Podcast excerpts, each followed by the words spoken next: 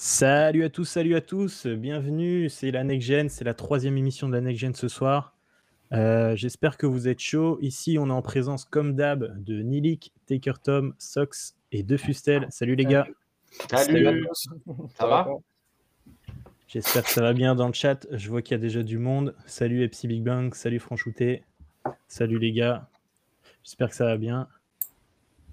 Euh, eh bien, euh, ce soir, on se retrouve encore du coup pour une nouvelle émission, euh, la Next Gen, avec de nouveaux sujets et euh, le même format que d'habitude. On vous présentera euh, ça dans très peu de temps dans le sommaire. Avant, j'ai deux, trois petits trucs à dire à tout le monde concernant le stream précédent et concernant des informations générales. Des trucs sans prise de tête, il n'y a pas de, y de souci. Bah, déjà, bah, du coup, pour, euh, pour, faire, euh, pour faire écho un peu à tout ce qui s'est passé euh, dans l'émission de la semaine dernière, euh, je voulais remercier, euh, ou pas, hein, euh, Sox pour sa chronique de la semaine dernière parce que j'ai craqué et j'ai acheté euh, la troisième extension de Villainous et le jeu de Harry Potter. Psy, comme on Alors, dit. hein. Voilà, je pense que euh, mon banquier ne va pas t'aimer, mais moi, euh, je t'aime beaucoup. Et bah, écoute, ça t'a plu? Qu'est-ce que t'en as pensé? Euh, j'ai eu le temps euh, seulement de jouer euh, une moitié de partie à Villainous. J'avoue, j'ai pas eu Ouais. trop le temps ce week-end. Euh, voilà, j'ai passé une heure à tout bien comprendre les règles. J'ai joué Ouais, une c'est demi-heure et après j'ai tout rangé parce que j'ai plus le temps. Euh, Les premières parties, c'est un peu fastidieux. Faut, faut pas mal lire. T'es comme ça dans ton coin à lire ton petit livret, mais après, Ouais, ça c'est roule ça. tout seul. Après, ça roule tout C'est seul. carrément ça. Ça a l'air, euh, en tout cas, ça a l'air génial. Et les et pour ceux qui connaissent pas ou qui n'ont pas forcément vu le plateau, les cartes, tout ça, c'est vraiment euh, Ouais, c'est trop de beau. très très bonne qualité, Ouais, très joli, tout ça. euh, franchement, euh, incroyable. Je confirme. Je l'ai vu et je le trouve très beau aussi. Voilà.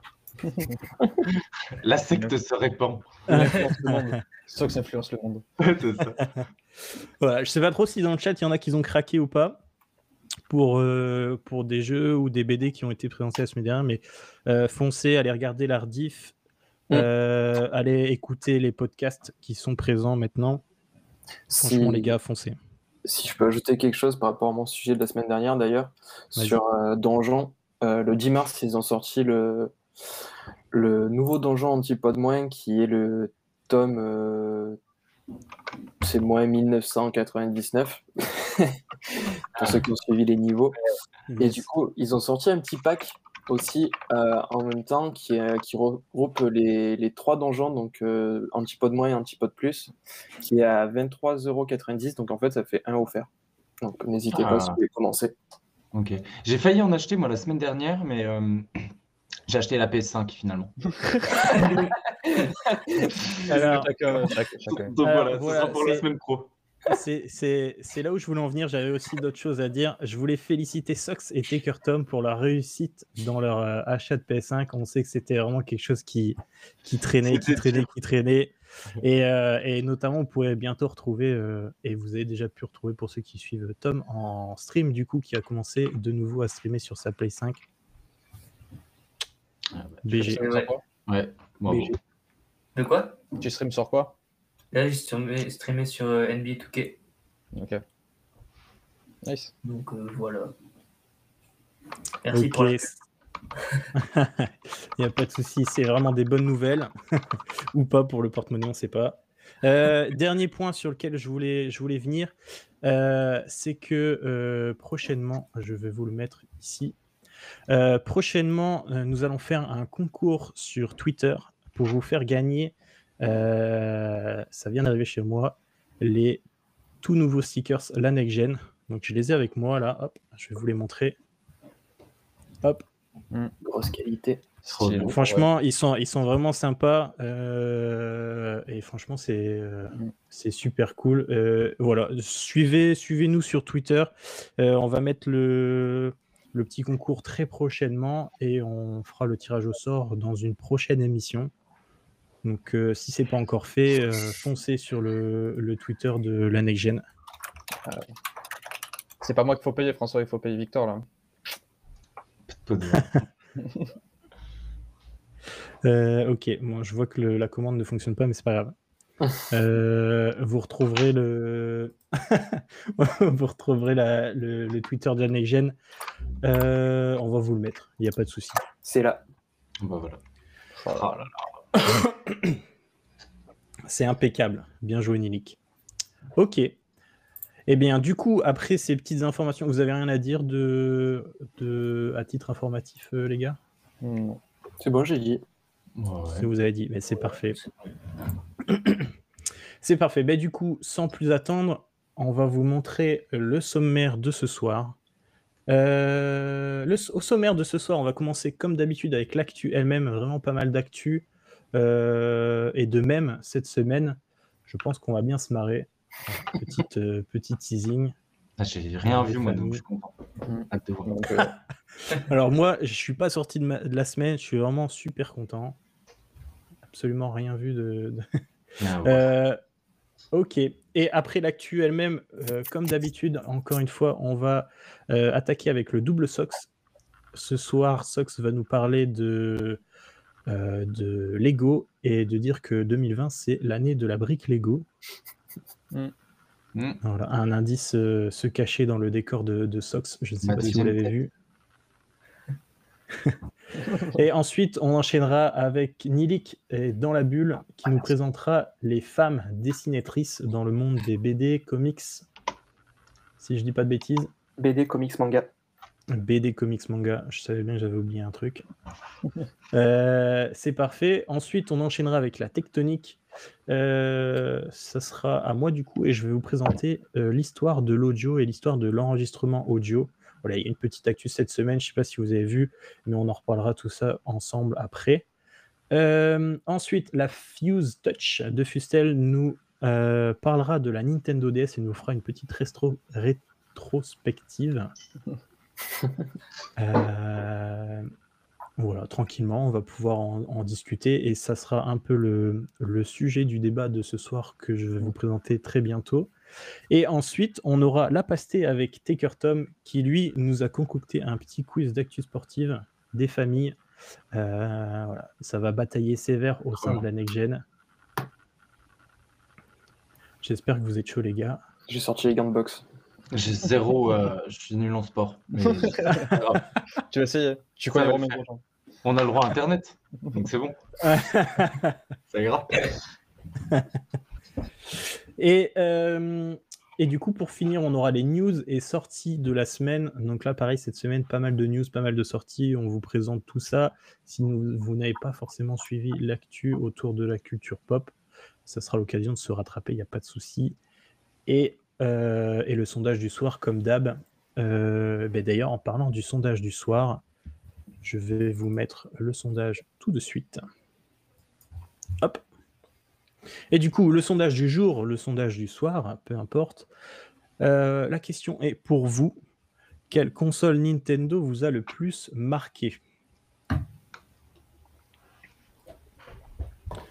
Donc euh, voilà, donc ça va faire écho du, du sujet que va nous présenter De Fustel sur la console Nintendo DS. Voilà, Franchouté euh, n'a pas attendu que je mette le, le sondage. Merci Franchouté. Il est trop rapide.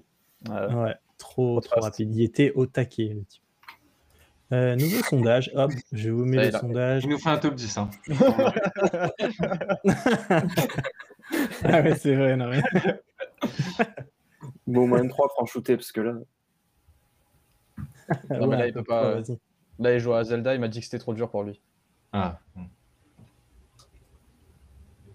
Hop. Et c'est parti. Je vous laisse. Il y en a pour 10 minutes. Vous avez le temps du coup de répondre au sondage. Euh, N'hésitez pas à rafraîchir le chat si jamais il, il n'apparaît pas. Euh, Et donc voilà. Je pense qu'au niveau du sommaire, on est bien. Je ne vais pas vous demander si ça vous va parce que je pense que vous- de toute façon, ça va pour tout le monde. Bon. On est, on est obligé. Hein. Exactement. C'est la dictature. Euh, ok, nice. Et bien du coup, ben, euh, on va pouvoir passer à l'actu elle-même. Elle s'est déjà affichée d'ailleurs. Hop. Mm. C'est parti.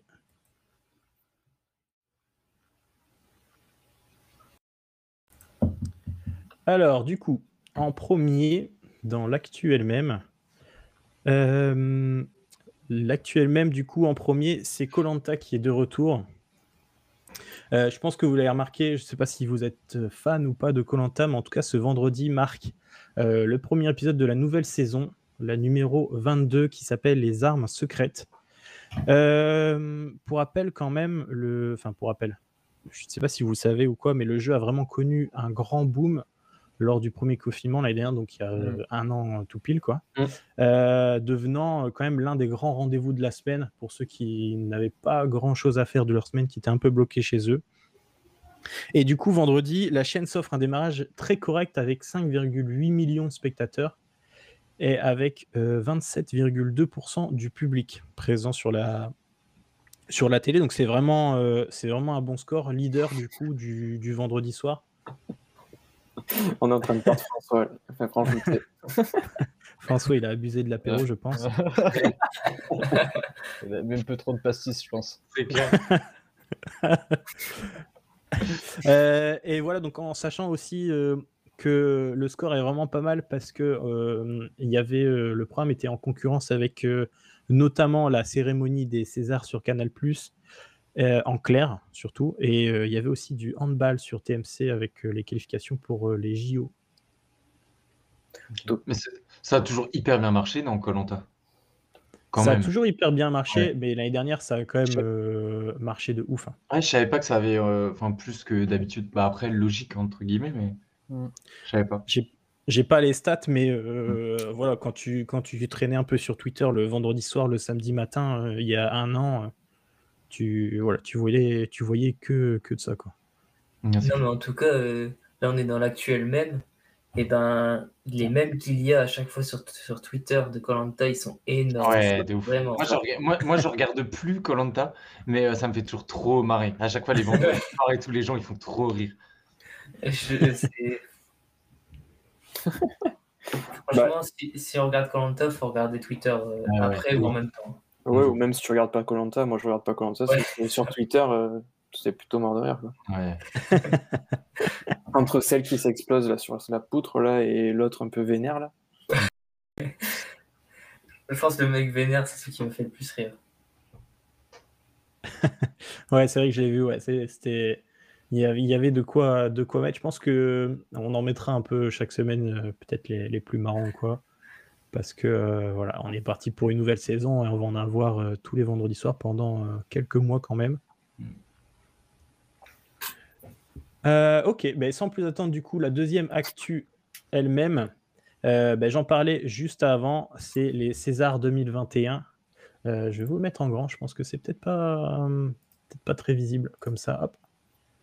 Voilà, donc ce qui a été retenu de la soirée, ce n'est pas les prix, les récompenses, euh, mais plutôt ça.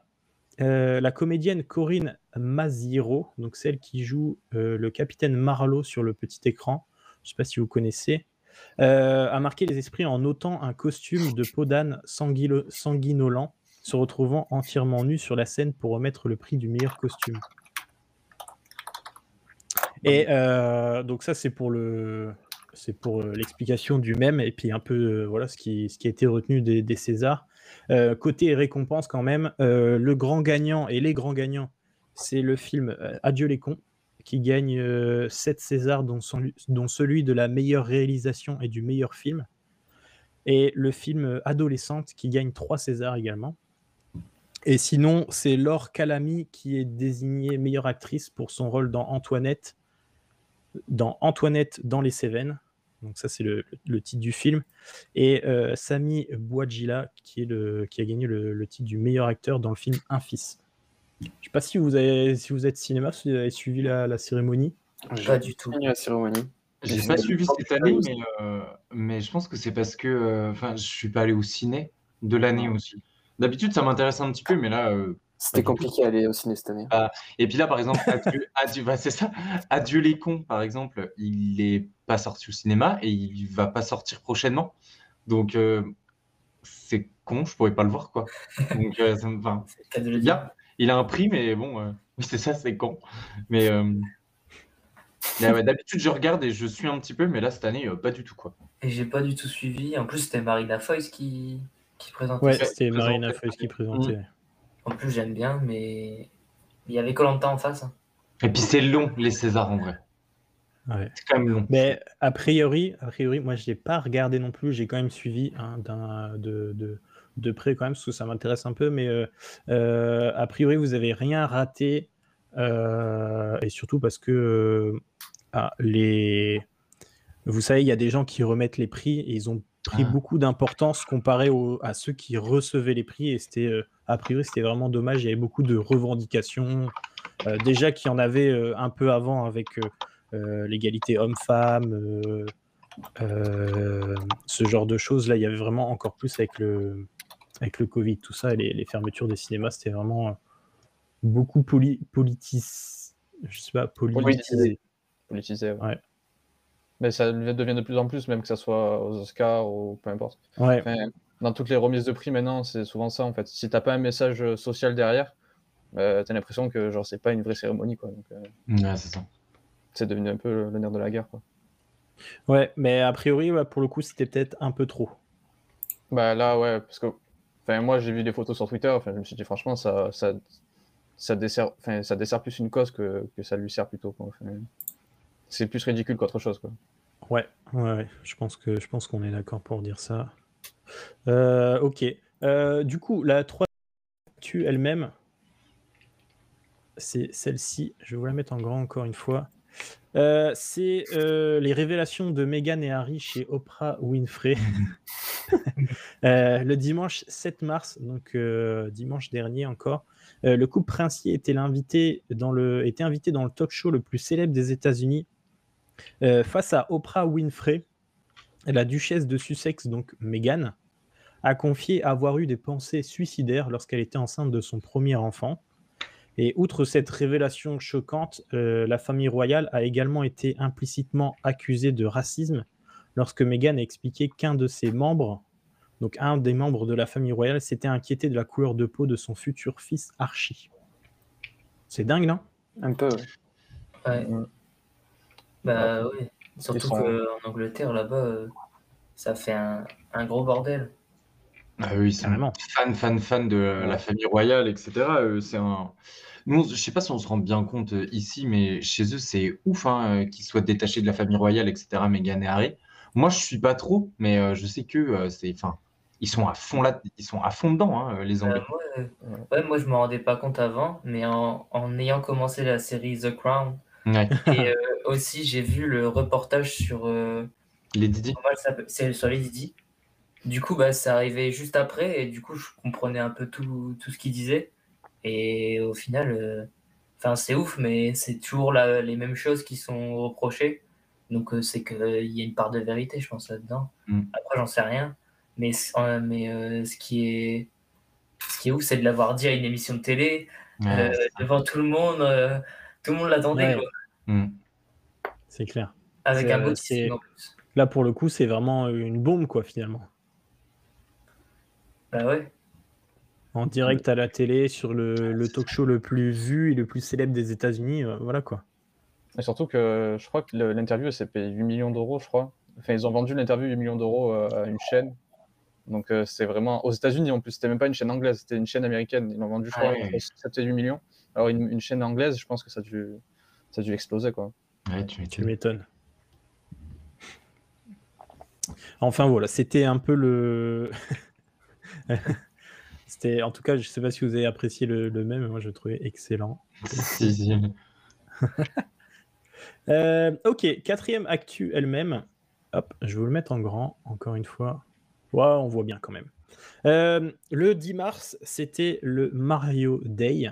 Donc là, petit même d'actu Mario et d'actu euh, Journée internationale des droits de la femme. C'est ce que j'allais dire. ouais. Euh, voilà. Pour l'occasion, euh, pour l'occasion du Mario Day, voilà, c'est le 10 mars. Ça fait Mario. si on met mars, le début de mars, Wow. euh, Mar et 10. Donc ça fait. C'est pour ça que c'est le Mario Day. Et pour l'occasion, il n'y a rien de, de- de ouf. Il y a eu un peu de soldes. Donc je pense que c'est encore où, où c'était jusqu'à ce week-end des soldes sur le Nintendo Shop. Ouais, il y en a toujours. ouais. Euh, ouais, mais sur les titres Mario pour le coup. Ouais, mais là, ouais, il y a toujours. euh, Il y a... Ah, ils sont euh, toujours là, c'est ça que tu ouais. veux dire? Paper Mario, il est toujours à moins 35%, donc il est à 40 euros là, je crois.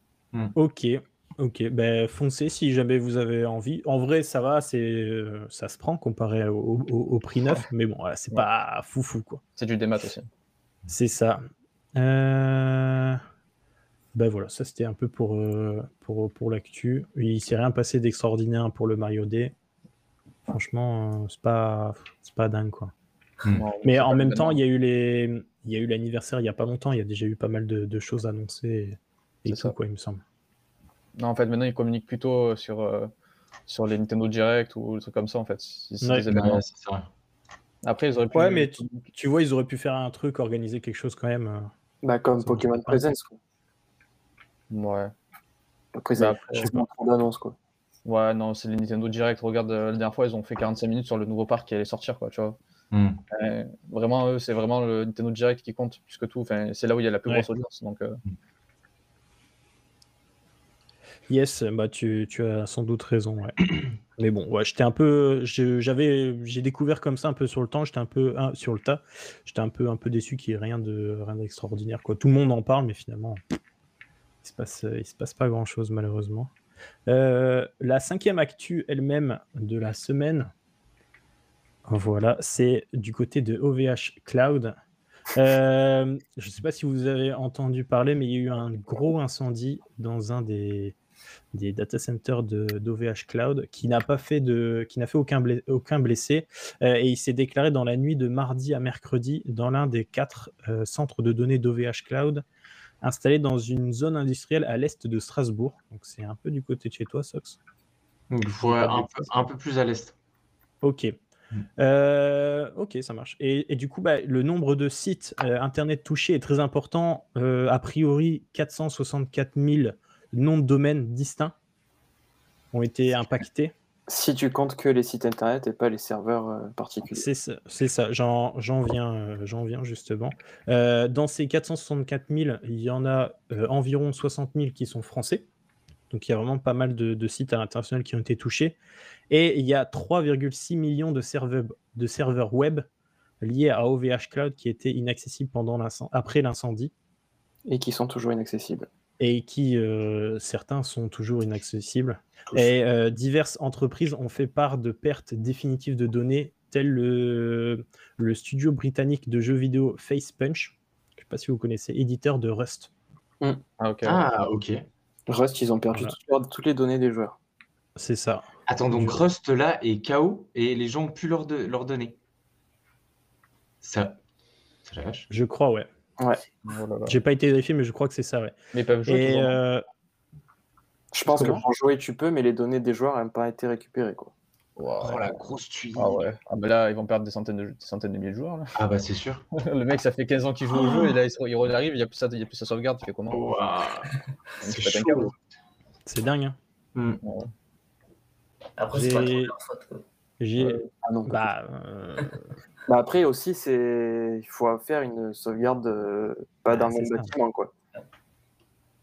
c'est ça. Normalement, euh, pour un bien, si tu, fais, euh, si tu veux faire des backups, il faut les mettre à 200 km de distance l'un des, les, les uns les autres. Sachant pour que pour, pour être sûr que si jamais il y a une grosse panne ou quoi, tu sois géographiquement loin pour que tu, tu ne puisses rien risquer quoi. Sachant, que j'ai vu des tweets passer de gens qui avaient leur, euh, leur backup au même endroit.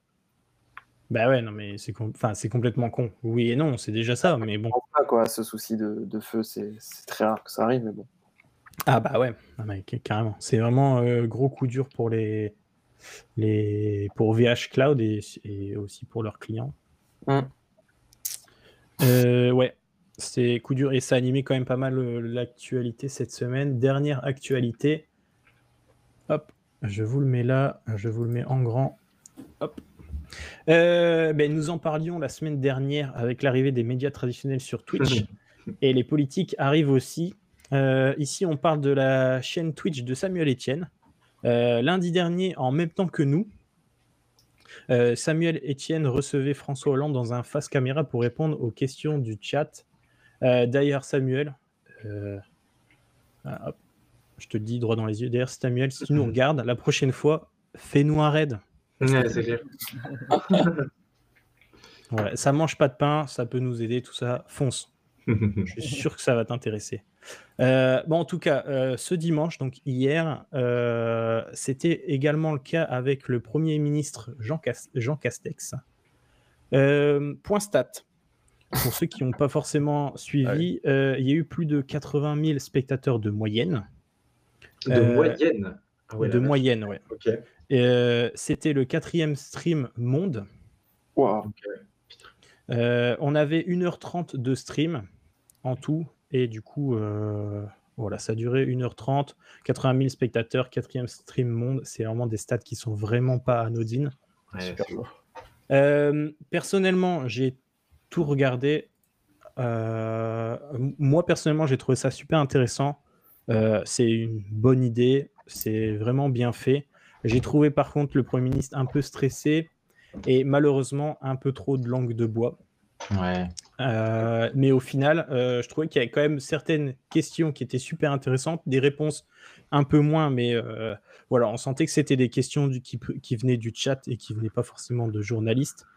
Et euh, à la fin, euh, Jean Castex a rappelé que son but à lui, c'était de parler peut-être à ceux qui ne regardent pas les interviews ou conférences de presse classiques et, euh, et de faire preuve un peu de, de pédagogie. Quoi. Hmm. Je sais pas trop ce que vous en pensez. Vous avez regardé, zioté un peu? Non, j'ai pas regardé.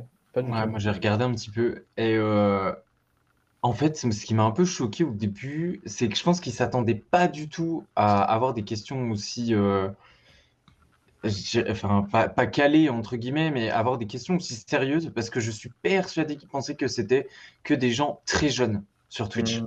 vraiment genre 10 15 ans tu vois il y a plein de fois où il a fait des remarques où euh, ça laissait sous-entendre qu'en gros on était tous nés en 2010 quoi tu vois Ah oui, ouais. Ouais. donc, euh, je me suis dit, hmm, il a pas, je sais pas s'il était vraiment préparé. Et en fait, c'est pour ça aussi, je pense qu'il y a eu beaucoup de gueule de bois parce qu'il s'attendait pas du tout aux, répon- aux questions qu'il aurait pu avoir. Et donc, bah, il a fait un peu comme d'habitude, quoi. De gueule de bois, langue de bois, pardon.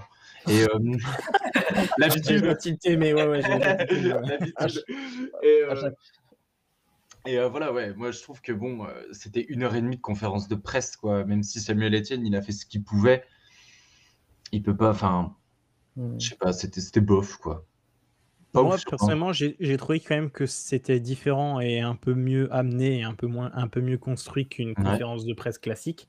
Mais c'est vrai que euh, si l'acteur joue, enfin, joue pas le jeu, entre guillemets, euh, ne fait pas euh, preuve de d'un peu plus de, de sympathie et un peu plus de je sais pas comment dire mais être un peu plus un peu plus sur Twitch et un peu moins conférence de presse c'est sûr que là ça va pas marcher mais en même temps euh, voilà, je pense qu'on ne pouvait pas s'attendre à autre chose de la part d'un Premier ministre en activité. C'est ça aussi. Parce que quand il reçoit euh, François Hollande, je ne sais pas si vous avez regardé, j'ai pas Ouais. regardé ou peu regardé peu. François Hollande la semaine dernière, c'était, c'était, ça avait rien à voir. François Hollande était vraiment cool, il rigolait, il lâchait des blagues, euh, voilà, c'était vraiment euh, bon enfant. Mais en même temps, euh, voilà quoi, François Hollande ne fait pas partie du du, du pouvoir, ne- n'a pas en charge une certaine fonction. Ouais, il a rien à, à, perdre. Ouais, il a rien à perdre et puis Ouais. il a rien à. Il a pas enfin, il, a, il juste qu'un point de vue extérieur, quoi. C'est ça que je veux dire. Ouais. Il a, il a- il a bien expliqué qu'il n'avait plus aucun, aucun avis politique, donc c'était vraiment son point de vue sur la situation actuelle. Ouais. Mais en vrai, quand même, je trouve ça assez fou parce que mine de rien, on se dit quand même c'est un ancien président et le premier ministre actuel qui sont sur Twitch quand même. Hmm. Enfin, je sais pas, enfin, pour moi, c'est quand même normalement, c'est deux mondes quand même assez opposés. Ouais, c'est quand même des, des hauts dignitaires de l'État qui sont quand même là sur Twitch pour parler à des jeunes. Mais euh, après, Après- c'est opportuniste, mais c'est quand Ouais. même assez fou, je trouve. Sûrement, mais comme on avait dit, en fait, ça paraît logique que finalement ils viennent à un moment donné sur, euh, sur Twitch parce que euh, c'est un espace de liberté de ouf et tu fais un peu ce que tu veux. Donc c'était sûr qu'ils allaient arriver, mais c'est vrai que bah on m'aurait dit ça il y a un an quand je regardais mon Ouais. petit Twitch tranquille ou chez moi, j'aurais pas pensé quoi. Franchement, ouais. Bah, carrément. Mais euh, les stats euh, avec François Hollande, elles sont meilleures qu'avec. euh, Elles euh, sont, euh, elles sont quasi identiques. Hmm. Elles sont un peu moins bien, mais quasi identiques. Mais après, il, y a, enfin, il a eu un vrai, un vrai gros bad buzz aussi, euh, Samuel Etienne, par, pour, euh, pour Oui, Castex. parce mais, mais même si tu as un bad buzz, euh, Oui, ça ça reste quand même un buzz. buzz. et les gens sont Mm. quand même intéressés et viennent voir, quoi, finalement.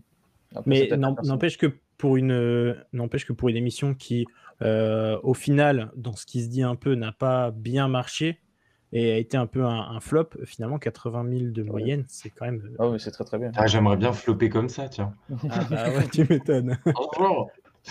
Mais en tout cas, dans le format, euh, je pense qu'il pouvait pas faire mieux parce qu'il Mhm. faisait que des questions du chat. Il était vraiment, av- au- vraiment avec les viewers, quoi. C'était pas. c'était Ouais, non, mais ça-.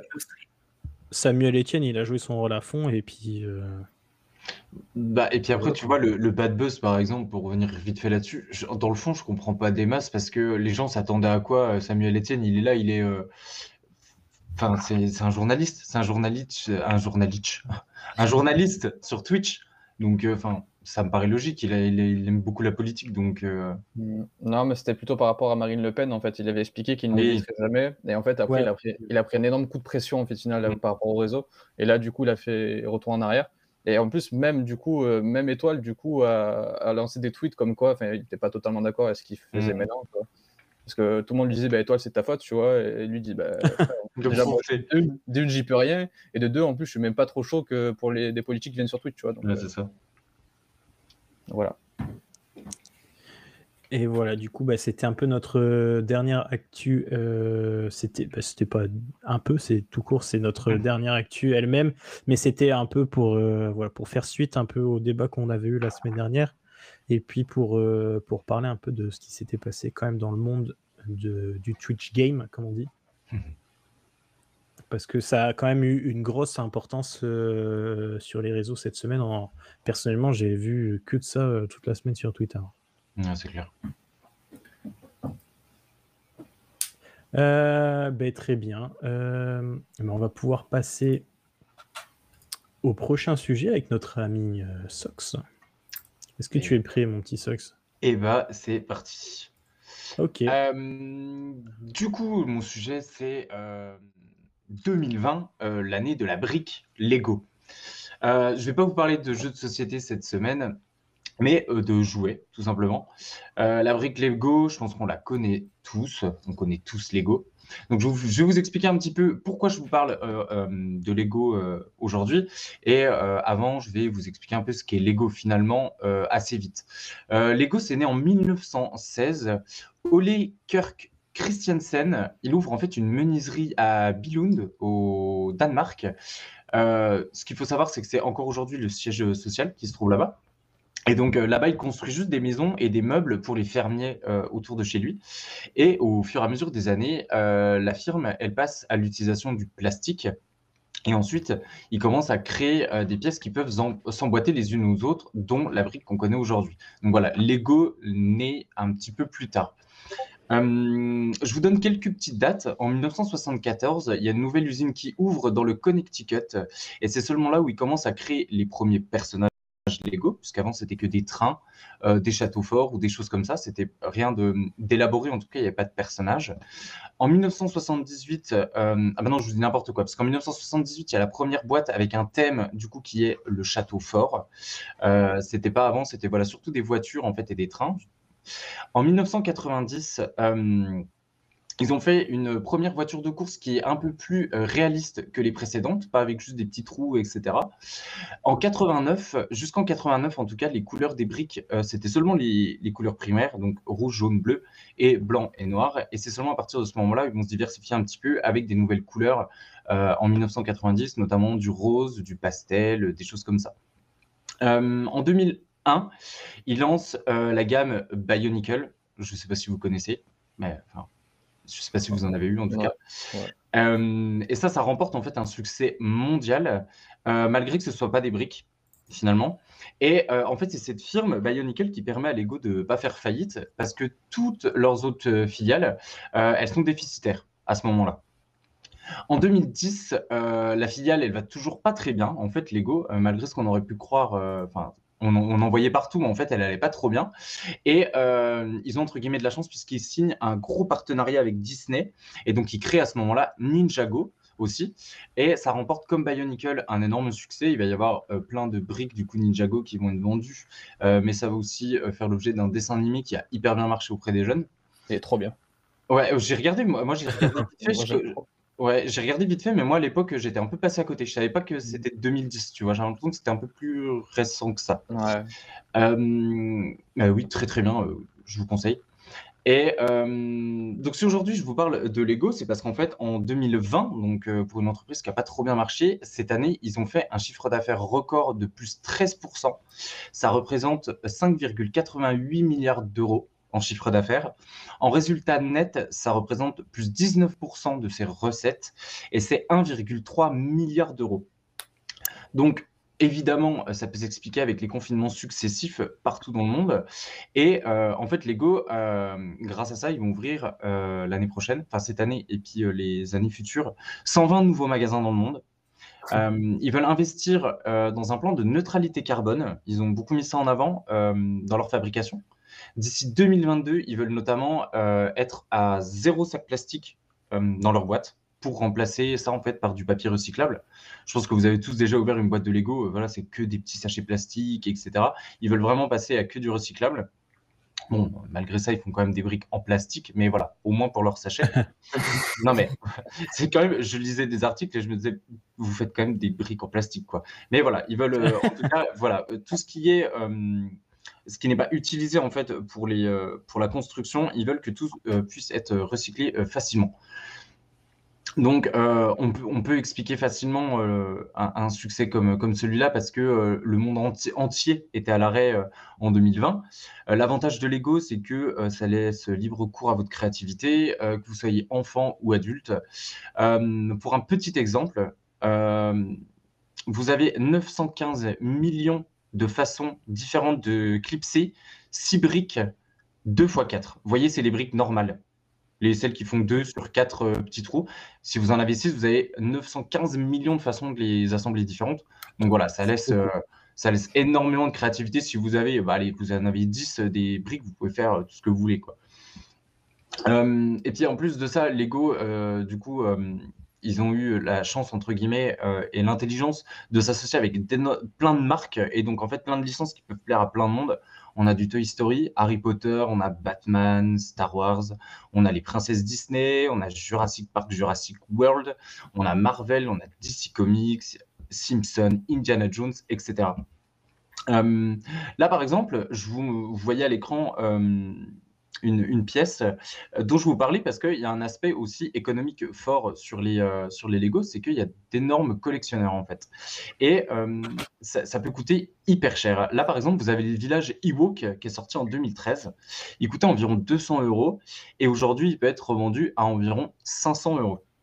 Donc, il y a plein de gens qui achètent des boîtes juste pour les garder et les revendre plus tard. Sur, sur l'image prochaine, vous avez Boba Fett alors, c'est une version qui est hyper particulière, euh, qui est une version imprimée. Euh, elle était disponible dans un seul set qui s'appelait La Cité des Nuages, qui est sorti en 2003. Et la seule figurine de Boba Fett en bon état peut être vendue 200 euros. Donc, fouillez tout de suite vos, greniers, vous la trouvez, ok? Euh, Pour d'autres exemples, j'ai le Faucon Millennium de Star Wars qui est sorti en 2007. Alors, ils ont fait une réédition, mais qui du coup a pris un peu moins de, de valeur, mais le Faucon Millennium de 2007, il coûtait 450 euros à l'époque. C'était un des plus chers. Euh, à, ce moment-là. Et euh, bah, en 2015, il a été revendu, euh, revendu, pour la modique somme de 4700 euros sur eBay. Donc voilà, en fait, c'était vraiment une version qui avait été ni assemblée, puisque finalement, les gens qui l'ont payé 450 euros à l'époque euh, bah, ils l'ont monté en fait, et c'est l'erreur à ne pas faire. Il faut tout garder tel quel et même le réemballer en fait. Les, cartons en général, les réemballent dans autre chose ou les mettent dans des boîtes en, plastique en fait, où ils aspirent toute l'air pour pas que ce soit abîmé du tout. Donc voilà, c'est pour ça celle-là, c'était la version nickel nickel, 4700 euros. Euh, aujourd'hui, donc, il y a pas mal de gens aussi qui achètent des kits euh, et des sets éditions collector qui revendent du coup pour plus tard. Ça commence à, ça se démocratise vachement. Pour exemple, dernièrement, il y a eu euh, l'Apollo Saturn 5 de la NASA qui est sorti en 2017. Euh, les collectionneurs estiment que c'est un des kits qui prendra le plus de valeur dans les années qui suivent.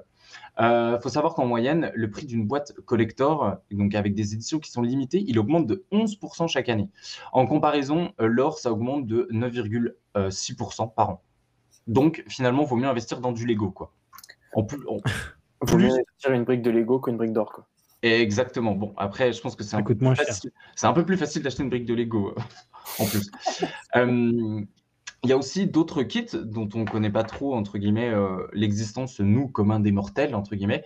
C'est euh, chez Lego, en fait, à Noël, ils offrent à chacun de leurs employés un kit euh, Lego qui n'existe que là, qui sont faits que pour les employés. Et ça, les kits-là, par exemple, ils se revendent tout le temps dès le lendemain. On les trouve sur eBay, ils sont revendus à plusieurs milliers d'euros le plus souvent, parce qu'ils sont uniques, ils seront jamais reproduits et jamais redistribués, et il y aura jamais non plus les plans qui seront vendus sur comment les construire. Donc ça, euh, voilà. Chaque année, apparemment, alors faudrait que je regarde euh, l'année prochaine, du coup en décembre, au moment où ils les offrent, apparemment les jours d'après sur eBay, c'est la folie au niveau des enchères. Euh, là, ce que vous voyez à l'écran, c'est en janvier 2021. Ils ont sorti euh, deux ensembles, du coup, euh, qui ont rencontré un énorme succès. Moi, j'avoue que j'aimerais bien les choper parce que je les trouve hyper cool. Moi, j'ai plein de plantes chez moi. Je pense qu'on le voit un petit peu derrière moi de ce côté-là. Il y a un kit bouquet de fleurs et il y a un autre qui est un bonsaï. Donc, ça change un petit peu. C'est un peu plus adulte et apparemment, ils voudraient aussi se rediriger un peu plus vers ça. Avoir plus de gamme dans ce genre-là, des objets de décoration, en fait. Euh, donc en ces temps de crise sanitaire, euh, ils ont eu de la chance entre guillemets parce que les parents ils pouvaient acheter des Lego bah, pour leurs enfants et puis euh, pour eux aussi. En fait, finalement, t'achètes un kit Star Wars à tes gosses et en fait, bah, t'es content aussi parce que Star Wars c'est aussi ton enfance, etc. Donc ça peut toujours te faire kiffer. Et, et puis et voilà. Les autres, ils ont pu acheter ça. Bah voilà, si t'as pas de famille, etc. Tu peux acheter ça juste pour t'occuper. En vrai, moi j'en faisais beaucoup quand j'étais petit et euh, là s'il y a un petit conf, je pense que je vais peut-être me prendre une ou deux boîtes parce que ça peut être hyper sympa et puis euh, voilà, il y a toujours ce côté création, on se fait soi-même, euh, c'est chouette et puis ça fait des beaux objets de déco. Et puis si jamais vous n'êtes pas trop manuel, bah évidemment Lego, il y a d'autres possibilités de s'amuser. Ils ont sorti énormément de jeux vidéo dans la franchise. Il y a tous les Lego Star Wars, les Lego Harry Potter, Lego Le Seigneur des Anneaux, il y a Avengers, Batman, Indiana Jones. Voilà, en a quand même pas trop mal. Rien que euh, Star Wars, Seigneur des Anneaux, Harry Potter, c'est à faire. Trop bien. Je vous Indiana pas. Jones aussi. Indiana Jones, ils sont vraiment trop bien. C'est vrai, j'ai pas fait Indiana Ah. Jones parce que je connais pas trop les films. Bah moi non plus, mais du coup, c'était l'occasion en fait. et Ouais, ok. Vraiment, c'est vraiment trop bien. Ok, bah écoute, franchement, euh, si jamais je me les, euh, je me les prendrais parce qu'en vrai, ça coûte pas très, pas très cher et puis il y, y a une petite patte humoristique. Enfin, je sais pas. Moi, j'ai, toujours trop kiffé. Là, le, le Star Wars, euh, j'avais le 1 et le 2 et en fait, je vais tous me les refaire là prochainement, je pense. Attends un peu, ils vont voilà. sortir une édition euh, complète. Ah, mais ils l'ont sorti? Ah, ils l'ont sorti complète? Oh, ouais, ouais, ouais. Je l'ai acheté même sans faire exprès sur Steam. Ah ouais. Ah ouais, je l'avais mis dans mon panier en fait quand j'ai acheté euh, Valheim, euh, ça me l'a validé au-dessus. Je dis bon, tant pis, c'est fait du coup. Mais euh, il me semble pas par contre qu'il y a le 7, euh, ouais, le 7 et le 8. Il me semble qu'ils sont pas dedans par contre. Bon, après, c'est le premier, c'est le principal. Ouais, voilà. C'est ça. Moi, je suis du 1 au, 1 au 6 et puis voilà quoi. Euh, donc euh, voilà. C'était tout. Je voulais juste vous en parler parce que c'était une petite actu qui m'avait euh, un peu marqué parce que euh, on entend beaucoup de- d'entreprises qui ne fonctionnent pas, etc. avec le, avec, bah, avec la crise de 2020 et euh, bah du coup voir plus 20% pour une entreprise comme ça, en vrai, c'était énorme. Et euh, moi, j'ai beaucoup, beaucoup joué au Lego euh, quand j'étais gosse. Et euh, là, bah, s'il y a un petit confinement, je pense que vous allez me voir débarquer euh, en stream avec des petits Lego autour de moi, quoi. Donc voilà. Est-ce que vous, est-ce que vous, en aviez? Est-ce que euh, vous en avez encore? Je sais qu'il y a beaucoup de gens qui en ont encore aujourd'hui et qui en achètent encore aujourd'hui. Est-ce que ça vous chaufferait d'en racheter? Enfin voilà, je sais pas. Qu'est-ce que, qu'en pensez-vous? Bah, moi, euh, personnellement, euh, j'y ai. en- Honnêtement, j'y ai presque jamais joué en fait au Lego. Pourtant, j'aime bien, mais genre, j'ai j'ai juste euh, peut-être pas la patience ni l'envie de, de le faire. Mais pourtant, je, je kiffe voir euh, des Lego, voir euh, Mm. des gens qui, qui jouent. Enfin, je sais pas, je trouve ça cool comme truc, mais j'y joue pas forcément. Mais tout ce qui est, par exemple, il y a des Legoland et tout, je trouve ça incroyable. Mm. Et je trouve cet univers fascinant, quoi. Ouais, c'est trop bien. Moi, je kiffe trop. Alors, t'étais peut-être Team Playmobil. Non, même pas. Aucun des deux. Ça va alors. Ça va. euh. T'es quand même pardonné. main- Ça va. je suis pas. Je suis pas doué avec mes mains. Écoute. Mais voilà, moi je sais quand j'étais gosse, j'y jouais de ouf parce que justement le, le fait qu'on puisse faire ce qu'on veut, etc., je trouvais ça hyper cool. Et en fait, euh, maintenant, ouais, il y a quand même plein de gens qui en ont encore euh, plus âgés, quoi. Ah, moi, je connaissais quelqu'un qui était en train de construire l'étoile de la mort. Oh, Trop stylé. C'était incroyable. Vraiment, c'est. Bon, et en plus, il avait genre 25-26 ans, mais c'était vraiment, c'était, c'était vraiment trop, trop beau, quoi. C'est, c'est, en fait, ça me donne envie, mais après, la patience qu'il avait pour faire ça, parce que tu, tu, tu fais tomber ta, ta, ta construction, tu termines. Ah ouais, non. Là, t'as- t'es- t'as la haine, et en plus, c'est- je pense que tu recommences même pas, quoi. Enfin, vu le nombre de pièces qu'il y avait, je sais plus combien il y en avait, mais c'était incroyable. C'est clair. Il y avait Je- eu- J'avais oublié de mettre dans mon slide, mais au cas où là, il y a des viewers euh, sympathiques ou même vous, hein, euh, il y a 450 euros, il y a le château entier euh, Harry Potter. Voilà, si jamais, euh, jamais vous avez 450 euros à, à, à m'offrir, euh, voilà, c'est parti. Hein.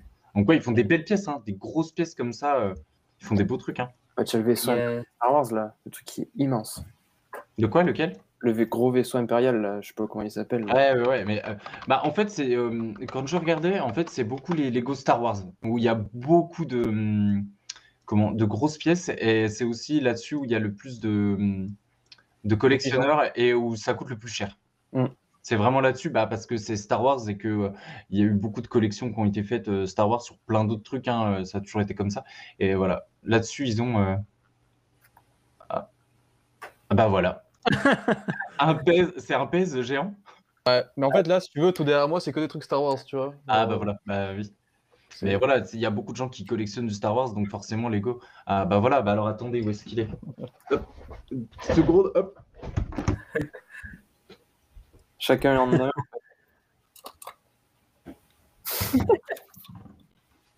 Moi, j'ai le Stormtroopers, mais il est à Marseille. Euh, Lego, par exemple, aussi, ouais. il y en a, il y en a, et ça, il y en a de plein, plein de personnages. hein. C'est trop bien en plus. C'est trop beau. Mais il y a même une émission là sur M6, je crois, euh, sur Ouais. les Lego. Ah oui, les, oui, les oui. de ouf. Donc voilà.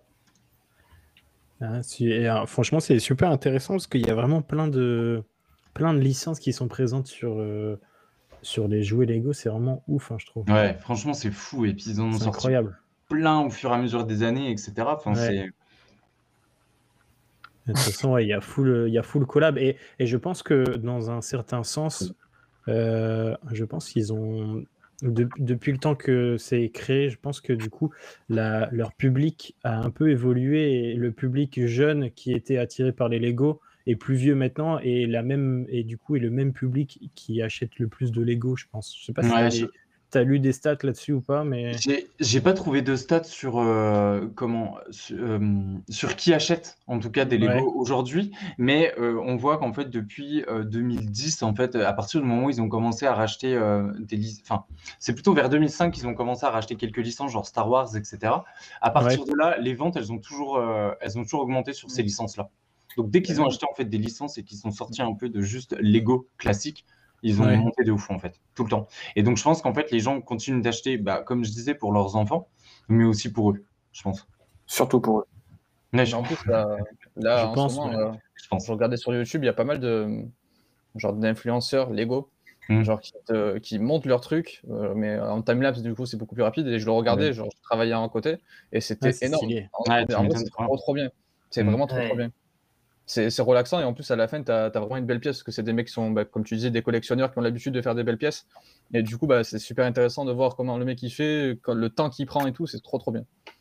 Par exemple, j'en avais vu, il y en avait un qui s'était vendu beaucoup aussi, et euh, la- le- notamment l'année dernière au moment du confinement, parce qu'ils avaient fait une réédition. C'était le café, le Central Perk dans Friends. Ah Ouais, ouais. stylé ça. Ils l'ont vendu de ouf. Ça, ils l'ont vendu, mais et Ouais. ça, ça a pris euh, un prix euh, de malade en quelques temps parce qu'il y a eu juste le confinement juste derrière, en fait. Et t'es pas cher en plus, je crois que c'était 80 euros, je crois, non? Non, franchement, c'était pas si cher. Pour ce que c'était, c'était pas si cher. Mm. Dis-lui qu'il est euh, mi-figue, mi-raisin. Ouais, euh, 80 euros, ça dépend du budget. C'est- Et puis ça dépend Ah la, la taille du truc. Hein. C'était pas énorme, je crois. Le- Non, c'est mais après, un c'est- gros truc. C'est pour faire une collection, après tu sais très bien que ça, ça c'est sert Ouais, bah oui, En fait. c'est ça, le- c'est ça le truc. ouais. Puis ça te fait un objet de déco. Je sais pas, je trouve, je trouve que ça va encore, 80 euros. Ouais. Bah après, c'est sûr que euh, ça te fait un objet de déco et en plus ça te fait beaucoup de temps de- d'occupation quoi finalement. Ouais, quand même. Je pense À un petit monter. peu. Bon, une après-midi, quoi. Ouais, à l'époque, on avait le temps, quoi. C'est tout ça, quoi. Le bon vieux temps, c'est ça Ouais, c'est ça. T'as dit quoi, Nili, que j'ai pas entendu Après, ça dépend du nombre de pièces, etc. Si, si Ouais, c'est ça. tu payes surtout la licence, des fois, euh, Bah, en fait, le truc, c'est que, par exemple, je sais pas si, euh, je, je crois pas que vous ayez des enfants, mais les jouets pour enfants, ça coûte hyper cher. Je sais pas si vous en avez acheté récemment, je sais pas si vous avez des amis, machin. Ça coûte une blinde. Et en fait, Lego, le truc, c'est que du coup, ils ont gardé leur prix. Donc, Mm. du coup, quand tu es adulte, tu te dis, Putain, ça coûte hyper cher en vrai pour des petits morceaux de plastique que tu assembles. Mais en fait, c'est parce que ça reste des jouets pour enfants et que ça coûte une blinde dans tous les cas. Donc, eux, ils s'en foutent. hein. Ils laissent leur prix, hein, ils sont bien contents. Ouais, bah oui, tu m'étonnes. Puis après, bah, euh, t'as rien ne t'oblige à acheter des licences. Tu peux acheter une boîte euh, classique et faire tes propres, euh, tes propres montages. hein. Exactement. Ça Ouais. coûte un petit peu moins cher. Ça coûte un peu moins cher et puis tu peux les démonter et en refaire, tout ça. Enfin, c'est le principe d'un jeu d'enfant, quoi. Exactement. Un peu. Ok, nice. Ben, euh, franchement, super intéressant. Je sais pas si dans le chat, euh, ça n'a pas trop trop réagi. Il y a Rib qui nous a sorti quelque chose, mais j'ai pas la ref. Moi non plus. Le Gérard d'or. Eh ben, on va taper le Gérard d'or. Hop.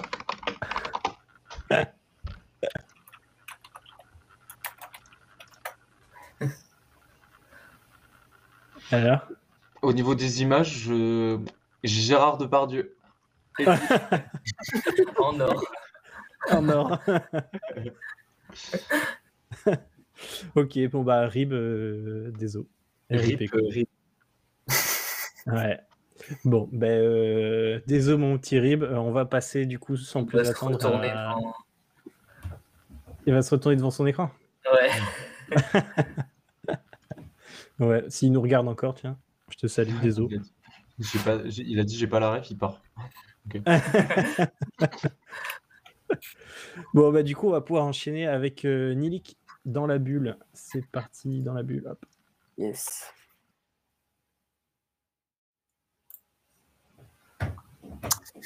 Alors, comme, euh, comme vous avez certainement dû l'entendre ou, ou voir passer dans les actus, mais lundi dernier, le 8 mars, c'était la journée internationale des droits de la femme. Et donc, c'est pour moi l'occasion de faire un sujet sur les, dessinatrices dans le monde du 9e art. Euh, pour les mettre plus en lumière, parce que ça, ça vaut vraiment le coup. Donc, au début du, du 21e siècle, alors que le pourcentage des femmes travaillant dans la bande dessinée est en augmentation, euh, celle-ci représente encore moins du tiers de l'ensemble des auteurs, qui, qui est très très peu. Donc, euh, on va voir pourquoi. Et, et je vais vous parler de quelques chiffres, d'une polémique en France, et euh, je vais vous présenter quelques titres références. Donc, au niveau historique, euh, la BD a été long- longtemps créée par des hommes pour un public d'enfants et d'adolescents, le, le lectorat féminin n'étant pas considéré et les personnages féminins étant le plus souvent caricaturaux, euh, les femmes étaient dans la plupart du temps tenues à l'écart de la profession. Et progressivement, des artistes féminines sont parvenues à s'imposer, et cela aussi bien dans la bande dessinée européenne que dans les mangas et les comics. Euh, petite question pour vous, la, la next gen. Euh, Est-ce que vous savez en France euh, que c'est considéré comme la première BD à succès? Euh, moi, je sais, mais c'est parce que j'ai les yeux sur euh, les, les prochaines images, donc euh, je me tairai. Je- Alors, la, pre- la première. BD à... la première BD à succès faite par une femme? Ouais, euh, Alors là, je n'ai répondre. aucune idée. Fantomas? Fantomette Comment c'est? Non, non. Là, je Ah, sais pas. ça. Martine. Non, c'est pas, c'est pas considéré comme des BD. ça. Bon, allez, sans plus attendre.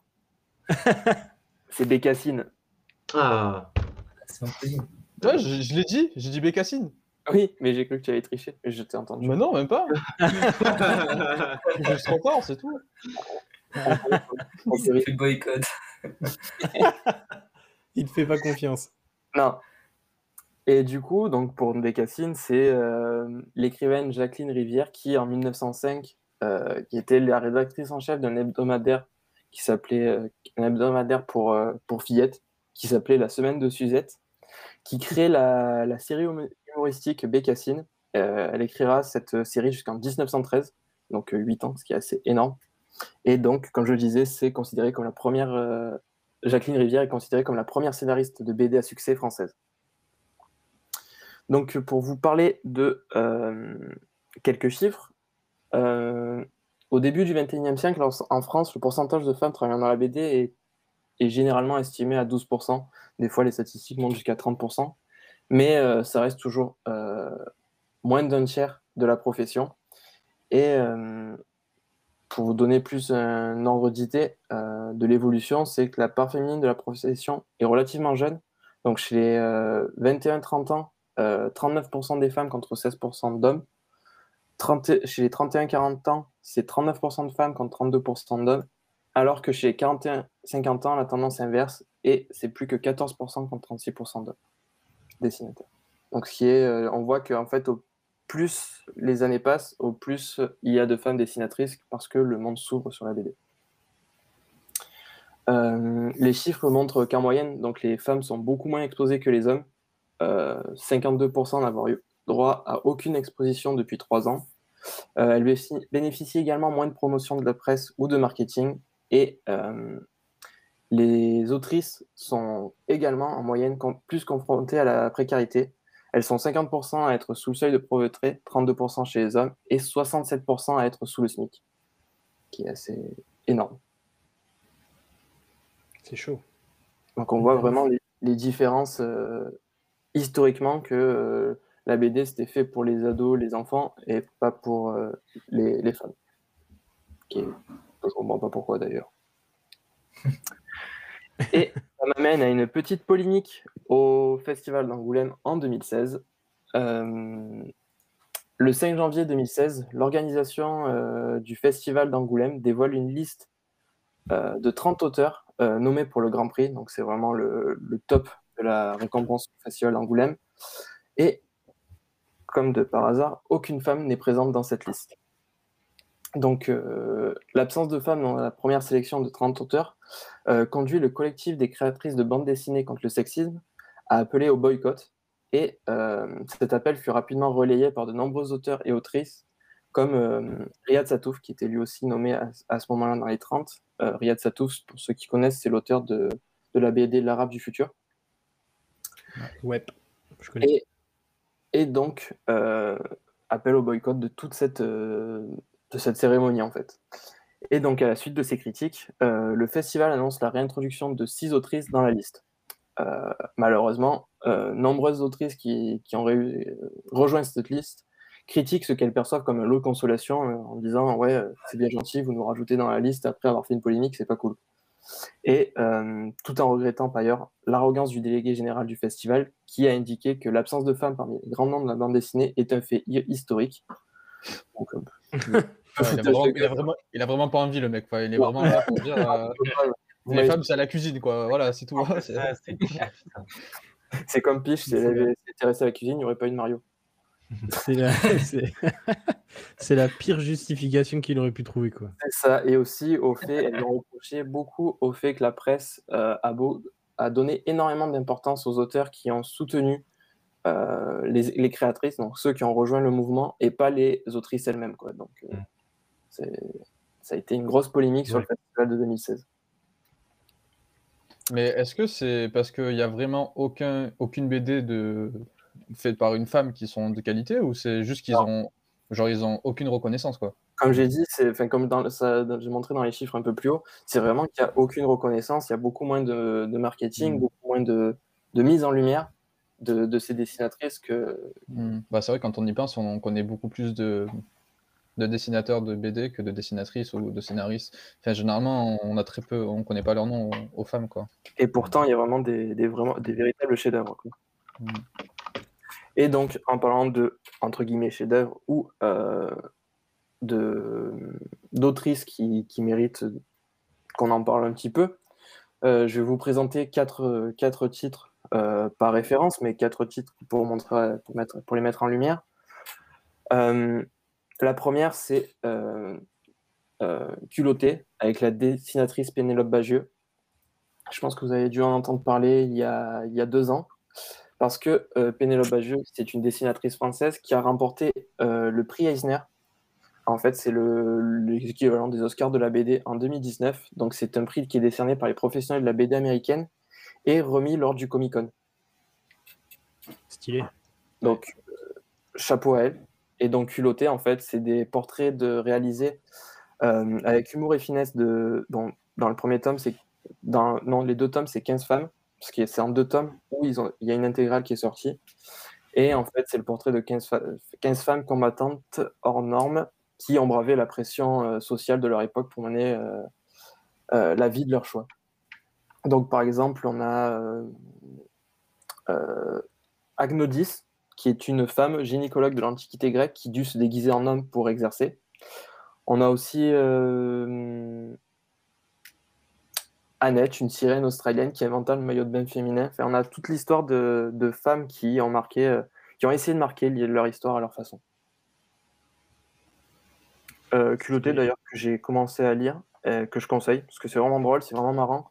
C'est une sorte, c'est une satirique en fait, et c'est, je conseille. C'est facile à lire en plus, et c'est des beaux volumes, épais comme ça à peu près. Ok. Ensuite, dans le rayon plus euh, comics, on aura Saga. Alors, euh, Saga, c'est actuellement 9 tomes, qui est édité chez Urban Links, et c'est dessiné par Fiona Staples, une américaine, si je ne me trompe pas. Et en fait, c'est un univers euh, fantastique, sans limite, qui est peuplé de tous les possibles. Donc, vraiment des, on va dire des démons, des, anges, un peu de tout. Et c'est sur une planète qui s'appelle Clivage, qui est perdue dans la lumière froide d'une galaxie mourante. Et dans ce monde en guerre, la vie, un enfant est né et euh, cet enfant et ses parents sont deux amants que tout oppose, Alana et Marco, et qui s'appelle Azel. Euh, donc c'est en fait un, rôle d'espoir pour les peuples respectifs de toutes les planètes. Donc voilà, les dessins sont super cool, les, volumes sont, les livres sont jolis aussi. Et, euh, voilà, c'est pour tous ceux qui aiment le, fantastique, c'est plus destiné aux adultes, mais tout ce qui est, tout ce qui est, tous ceux qui aiment le fantastique, je le conseille vraiment.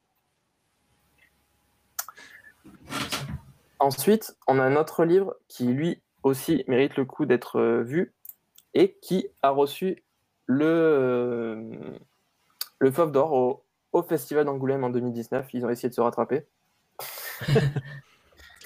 s'appelle c'est Moi, ce que j'aime, c'est les monstres. C'est dessiné par euh, Émile Ferris. Point, euh, point remarquable sur ce livre, c'est dessiné tout au stylo bille. Ok. Stylé. C'est giga en vrai. Et en fait, donc c'est l'histoire d'une jeune fille qui vit à Chicago dans les années 1960, euh, qui voit tout comme des monstres ou des fantômes, enfin qui est une fan absolue de fantômes, de monstres, de vampires, euh, ou toutes ces choses-là. Euh, d'horreur. Elle se considère elle-même comme un loup-garou. Et,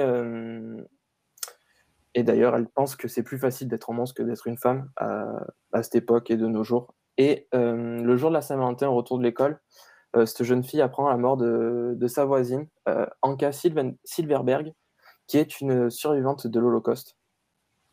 Donc elle décide de mener l'enquête et elle va vite découvrir qu'entre le passé d'Anka euh, au cœur de l'Allemagne nazie et euh, son quartier en pleine ébullition et les drames qui tapis dans l'ombre de son quotidien la guette. Euh, les monstres bons ou pourris sont des bêtes comme les autres, complexes, torturés, fascinants. pareil, c'est un très très beau livre, très gros volume, et puis dessiné au lobby, j'en ai rarement vu de cette qualité.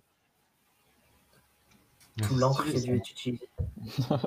Bah, en vrai, moi, c'est le genre de, tu vois, de BD que j'achèterais du coup parce que c'est avec une autre façon de, de dessiner. Par exemple, avec des stylobies, c'est vraiment des choses comme ça qui pourraient m'accrocher justement. Euh, pour, acheter, pour, ouais, pour découvrir de, nouvelles choses en fait. Mm. Bah, je pense que je l'ai pas longtemps, dans pas longtemps chez moi, donc tu pourrais l'emprunter. Ma bibliothèque personnelle. Il lance des petits trucs. Euh, moi, j'achèterais bien ça. tu peux l'acheter plutôt, euh, c'est plus facile.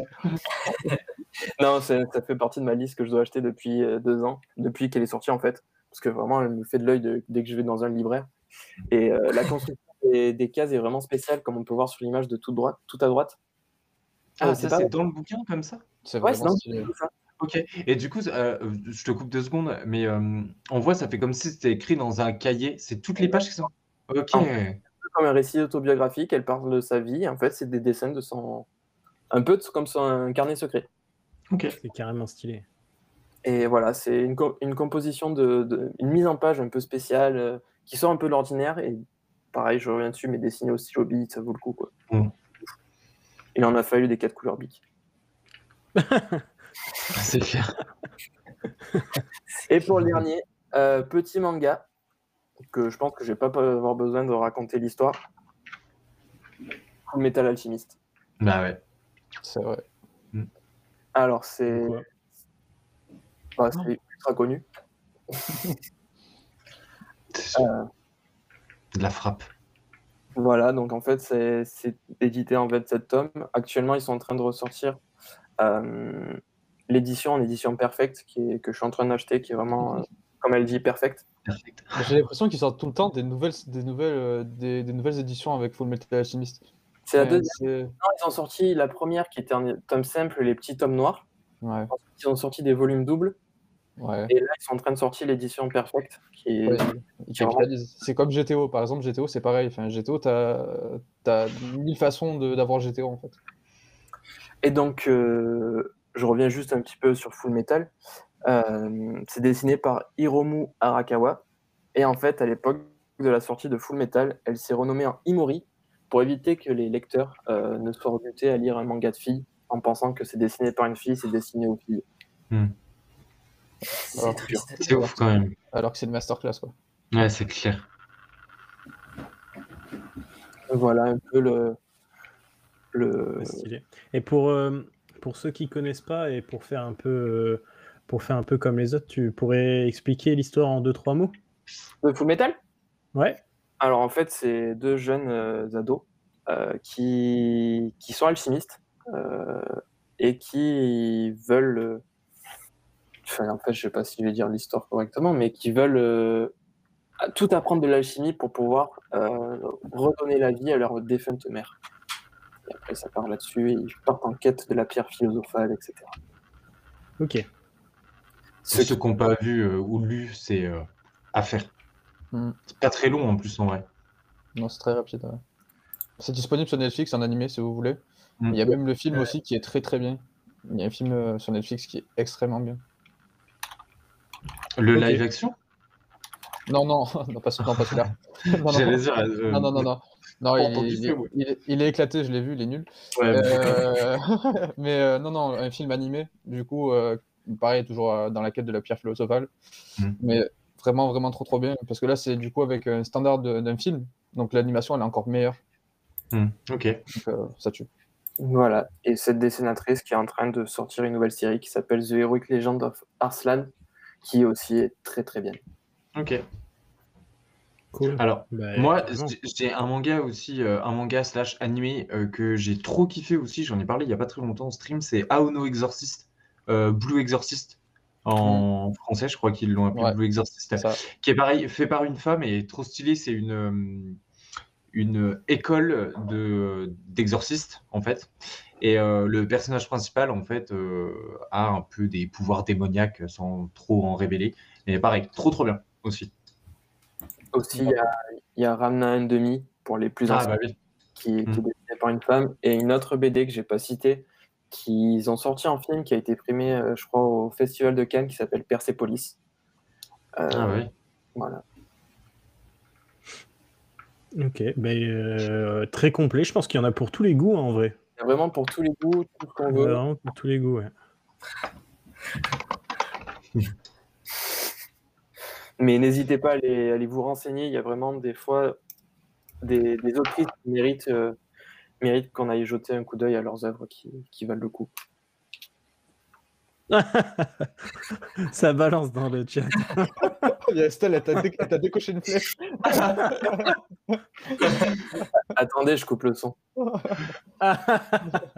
Va faire. Est-ce qu'elle est regarde le stream depuis la cuisine ou pas? Hmm, En Non. direct du lave-vaisselle.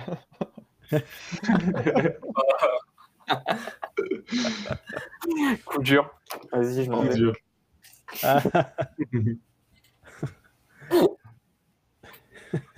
Ok, et euh, ça c'est un peu une question que je vais poser toutes les semaines parce que je trouve ça super intéressant.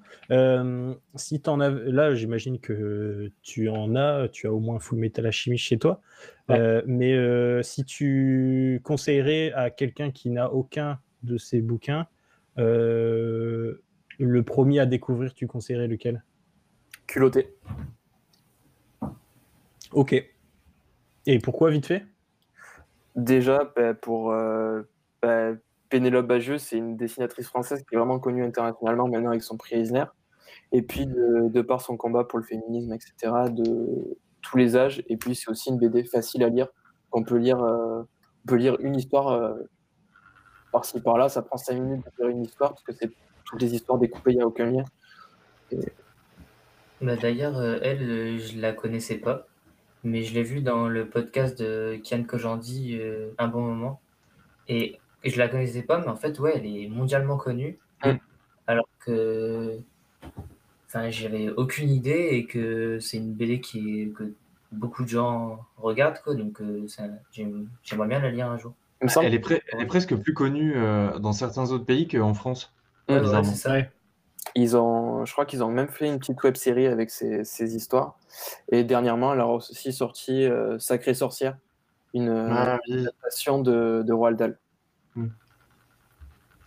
Elle est euh, présente aussi pas mal sur, euh, bah, comme tu disais, des, des podcasts. Euh, elle fait aussi, elle est dans le Floodcast euh, hyper régulièrement de euh, Adrien Méniel et euh, je, Florent Flaubert. Flaubert. Et euh, elle est aussi dans des jeux de rôle sur euh, Twitch aussi régulièrement. Ah ouais Donc elle fait, ouais, elle fait vraiment, elle fait vraiment plein de trucs, mais elle est pas trop connue en France, mais dans le monde apparemment euh, de ouf quoi. Ok. Elle est, elle est vraiment euh, inscrite dans, dans la culture euh, comique. Et... Et depuis des années, hein. Elle pèse Et dans le gay. Elle pèse dans le game, c'est ça. Carrément. Mais c'est. euh, En plus, elle, elle est française, hein, du coup, c'est bien ça? Tout à fait. Euh, c'est parfait. C'est parfait. Cocorico, comme on dit. ok, très bien. Ben, je pense qu'on on a fait le tour du sujet. En tout cas, euh, moi, j'ai découvert, euh, euh, j'ai découvert vraiment pas mal de trucs. Je pense que le, le chat aussi a, a bien aimé. Euh, voilà. Je sais pas si vous, vous avez découvert des trucs aussi. Bah, moi, ça m'a donné vraiment envie de lire euh, Culotté. Ah, moi aussi. J'avais un peu oublié et là, ça m'a rappelé. Et je me suis dit, Ouais, moi, j'en avais entendu. m'y- La, la légende dit que le premier tome est déjà présent dans le panier de Sox. Ça s'ajoute automatiquement, moi. Je vais peut-être acheter une PS5 alors pour faire passer. Et comme de par hasard, il va valider sans faire exprès. C'est ça. Non, Ah j'en- ouais, tu j'ai- sais. J'ai déjà Donjon euh, que j'aimerais bien acheter quand même. Avant. Ok, ben super. Je pense qu'on va pouvoir passer au prochain euh, sujet, la prochaine rubrique avec euh, du coup la tectonique. C'est parti.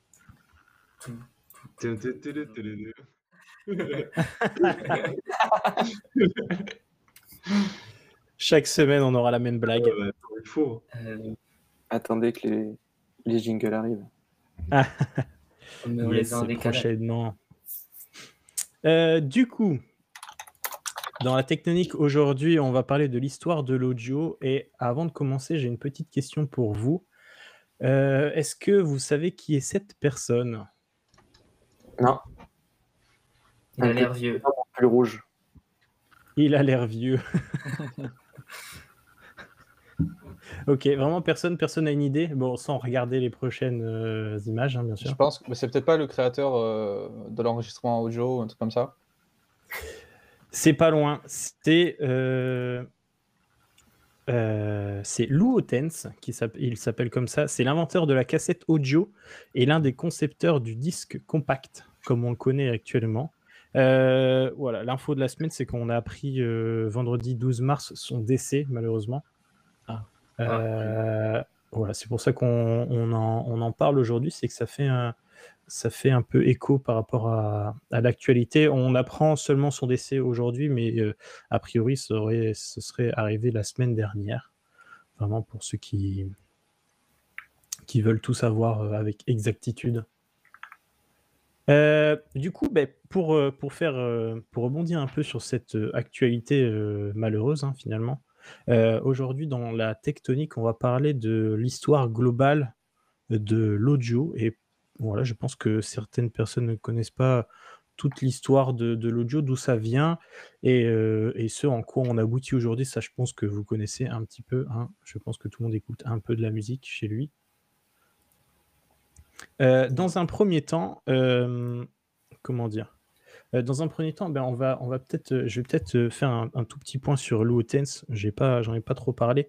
Lou Otens, ben, j'ai dit du coup, c'était l'inventeur de la cassette audio et l'un des concepteurs du disque compact.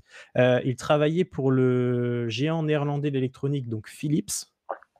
Euh, donc c'est Philips qui a inventé les, cassettes audio et euh, ces cassettes ont rendu la musique vraiment portable pour la toute première fois de l'histoire et ont permis à une génération de, fans de musique de créer des, des mixtapes de leurs chansons préférées. En fait, ça avait l'avantage d'être euh, très facile à, enregistrer des sons et à créer des, voilà, des, mixtapes soi-même.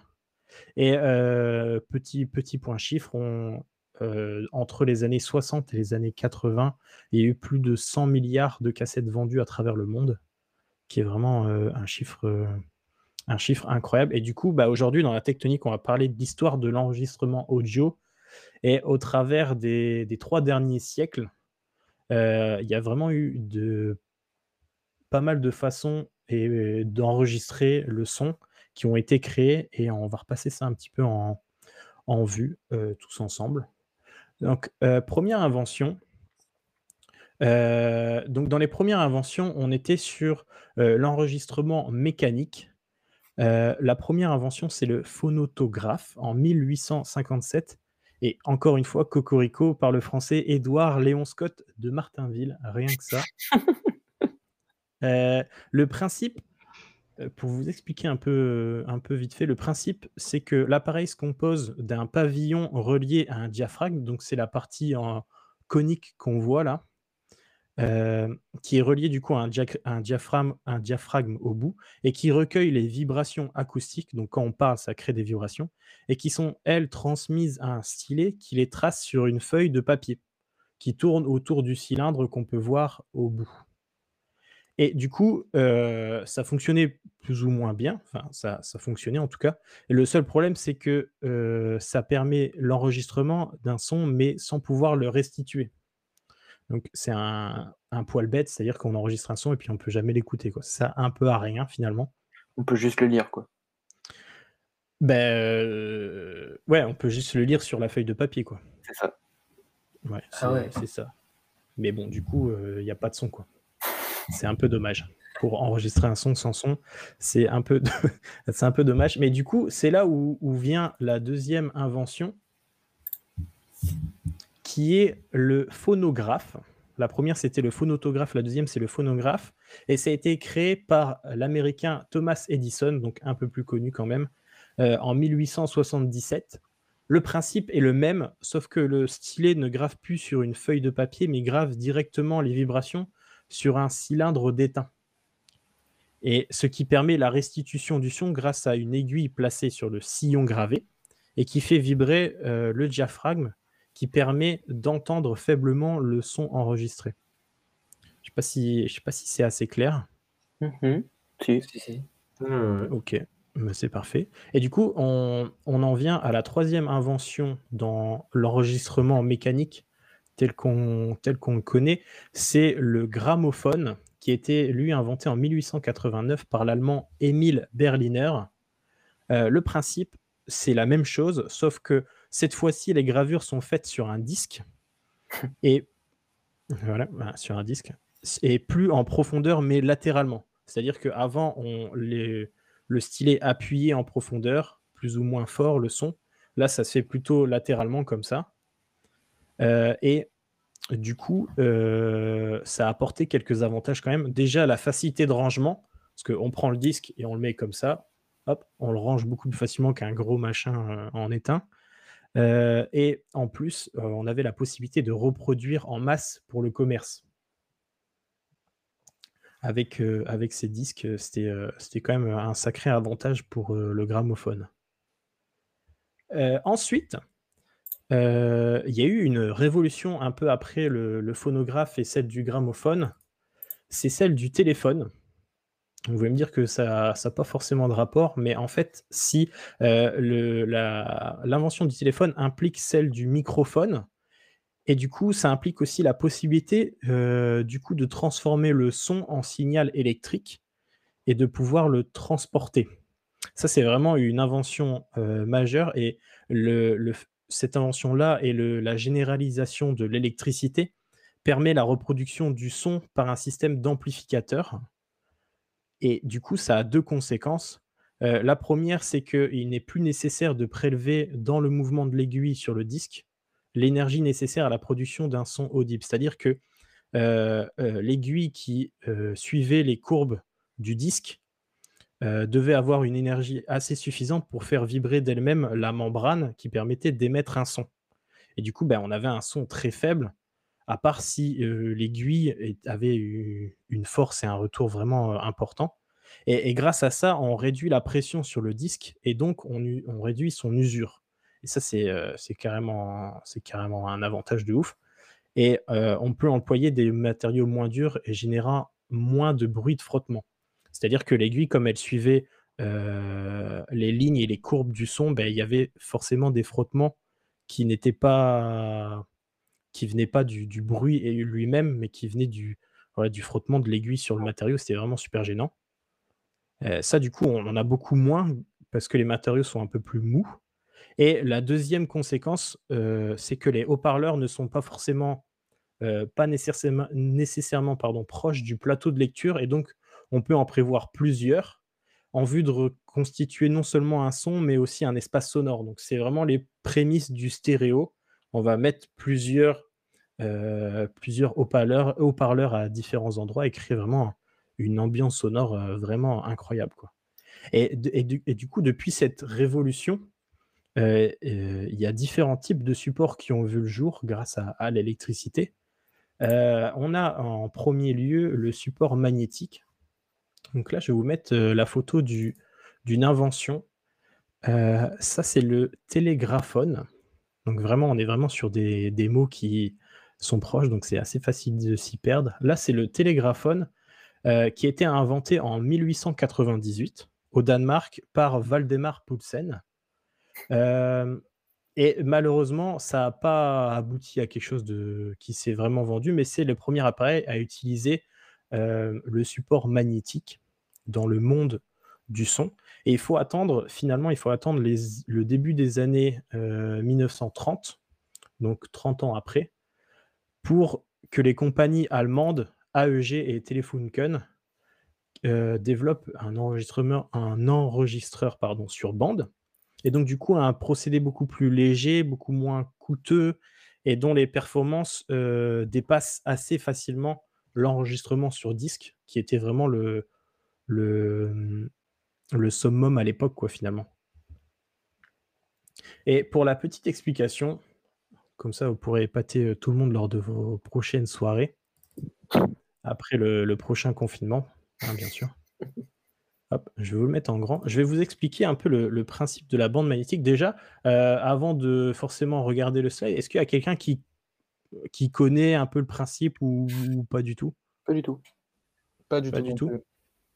Bah, du coup, je pense que ça va être intéressant. En fait, la bande magnétique telle qu'on la connaît, elle est formée d'un support plastique fin sur lequel on vient déposer des matériaux ferromagnétiques sous forme de poudre. Euh, du coup, euh, ces matériaux ferromagnétiques, ça peut être de l'oxyde ferrique, par exemple. Et sous l'application d'un champ magnétique, cette poudre devient aimantée de façon permanente et euh, du coup va, s'accrocher à la, bande. Et en utilisant un électro-aimant, euh, on va pouvoir retranscrire les informations sur la bande. Et la bande va du coup être divisée en multitude de parties, de parties codées euh, sous le format NRZI. Donc c'est ce qu'on voit sur l'image en bas à droite. Ça c'est vraiment euh, très pointu, mais c'est un, format de, codage euh, utilisé pour le, codage binaire. Et ça veut dire que c'est une, façon de coder, ça veut dire que pour avoir un bit à 0, il faut que le champ magnétique appliqué s'inverse, et quand on a un bit à 1, ça veut dire qu'il reste constant. Euh, donc ça, c'est pour la petite explication. Et du coup, ça nous, vient du coup à ce qu'on parlait au début avec notre cher euh, Lou Otens. Euh, c'est que en 1961, Ok. En 1961, on a l'invention du mégaphone et à cassette et de la cassette audio par Philips. Euh, beaucoup, pas mal d'améliorations par rapport au magnétophone à bobine qu'on connaissait avant à partir des années 1930. Euh, on a un gain de place. euh, Il n'y a, pas- besoin d'expliquer le gain de place qu'on a. euh, qu'on a gagné en, mi- en miniaturisation et en légèreté. On a une facilité de placement de la cassette dans son logement, on a une protection de la bande aux manipulations, comme tout est enfermé dans sa petite boîte, on ne peut pas toucher la bande et l'abîmer. Et on a la possibilité, grâce à sa taille, d'incorporer les magnétocassettes dans un autoradio de voiture, par exemple, ou dans un poste, finalement. C'est euh, quelque chose d'assez compact pour être euh, disponible un peu partout, quoi, finalement. Et c'est et c'est de là d'où vient son succès. Et euh, petite invention qui a lieu 20 ans après, quasiment 20 ans après, ça je pense que tout le monde connaît, c'est le Walkman de Sony. Donc c'est sorti en 1979. Et c'est le premier baladeur permettant d'écouter individuellement de la musique enregistrée sur cassette.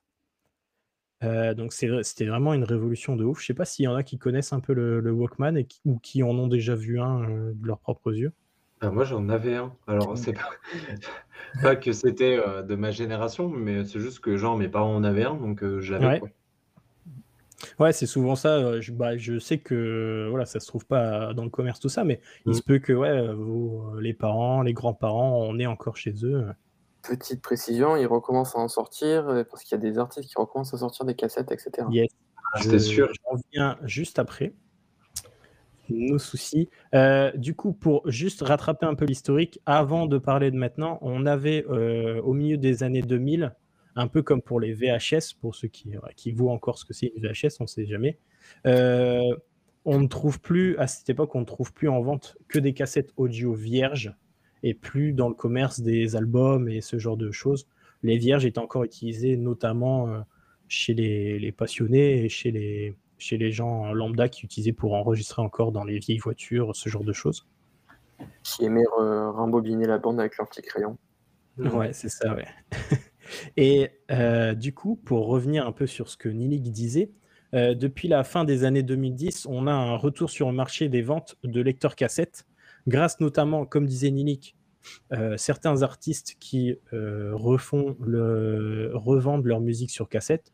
Je pense notamment aux, aux Daft Punk, qui ont sorti leur album Random Access Memories sur cassette au tout début. Et, euh, mais il y a également aussi les succès des Gardiens de la Galaxie et de 13 Reasons Why, qui ont eu un, un impact assez, euh, assez conséquent sur les, les, ventes, les ventes de cassettes. Je ne sais pas les chiffres exacts, mais... euh, J'avais même pas capté que c'était des cassettes et que c'était vieux, je sais pas comment dire, dans la série. je viens seulement de dire, mais oui, Ouais, ok. ouais, ouais. D'accord. c'est vrai, t'avais pas remarqué? Bah, je sais pas comment dire dans la série, j'étais en mode bon, ok, voilà, elle a fait des cassettes, ok, mais en fait, oui, c'est pas du tout dans l'air du temps, quoi. Ah bah non, clairement pas. C'est vrai que c'est une série euh, contemporaine et elle utilise, euh, Des cassettes. et, et elle utilise des cassettes, ouais. Et du coup, bah, ils sont, euh, voilà, pour pas trop spoil dans la série, ils sont obligés un peu de se, se partager euh, euh, le, le truc qui permet de lire les cassettes. Quoi. Il y en a un euh, qui sont obligés de prêter leur voiture Mm. pour lire les cassettes. C'est c'est- ouais, c'est vrai que c'est assez marrant que tu l'aies pas remarqué. Tiens. Ouais, je... vraiment, j'ai pas tilté. Euh, du coup, ben, ça c'était pour le support magnétique. Il y en a deux autres. Il y a le support optique. Donc ça, tout le monde connaît le support optique. Euh, mais c'est euh, dans un premier temps, c'est dans l'industrie du cinéma qui met au point à la fin des années 1920 un procédé d'enregistrement optique du signal sur notamment les films de cinéma. Et du coup, ça, ouv- ça ouvrait une possibilité, bah, comme ça ouvre, forcément, c'est une possibilité nouvelle euh, de synchroniser avec exactitude des signaux. Et du coup, on pouvait les assembler au montage et constituer des enregistrements multiprises, un peu comme on a euh, à l'heure actuelle sur des logiciels euh, euh, vidéo ou, euh, audio. On peut, on peut, voilà, on peut faire des, petits mixages euh, de signaux euh, et c'était très utile avec l'optique. Euh, mais il faut quand même attendre les années 1980 pour, que ça débarque quand même pour le, le grand public avec l'invention du laserdisc.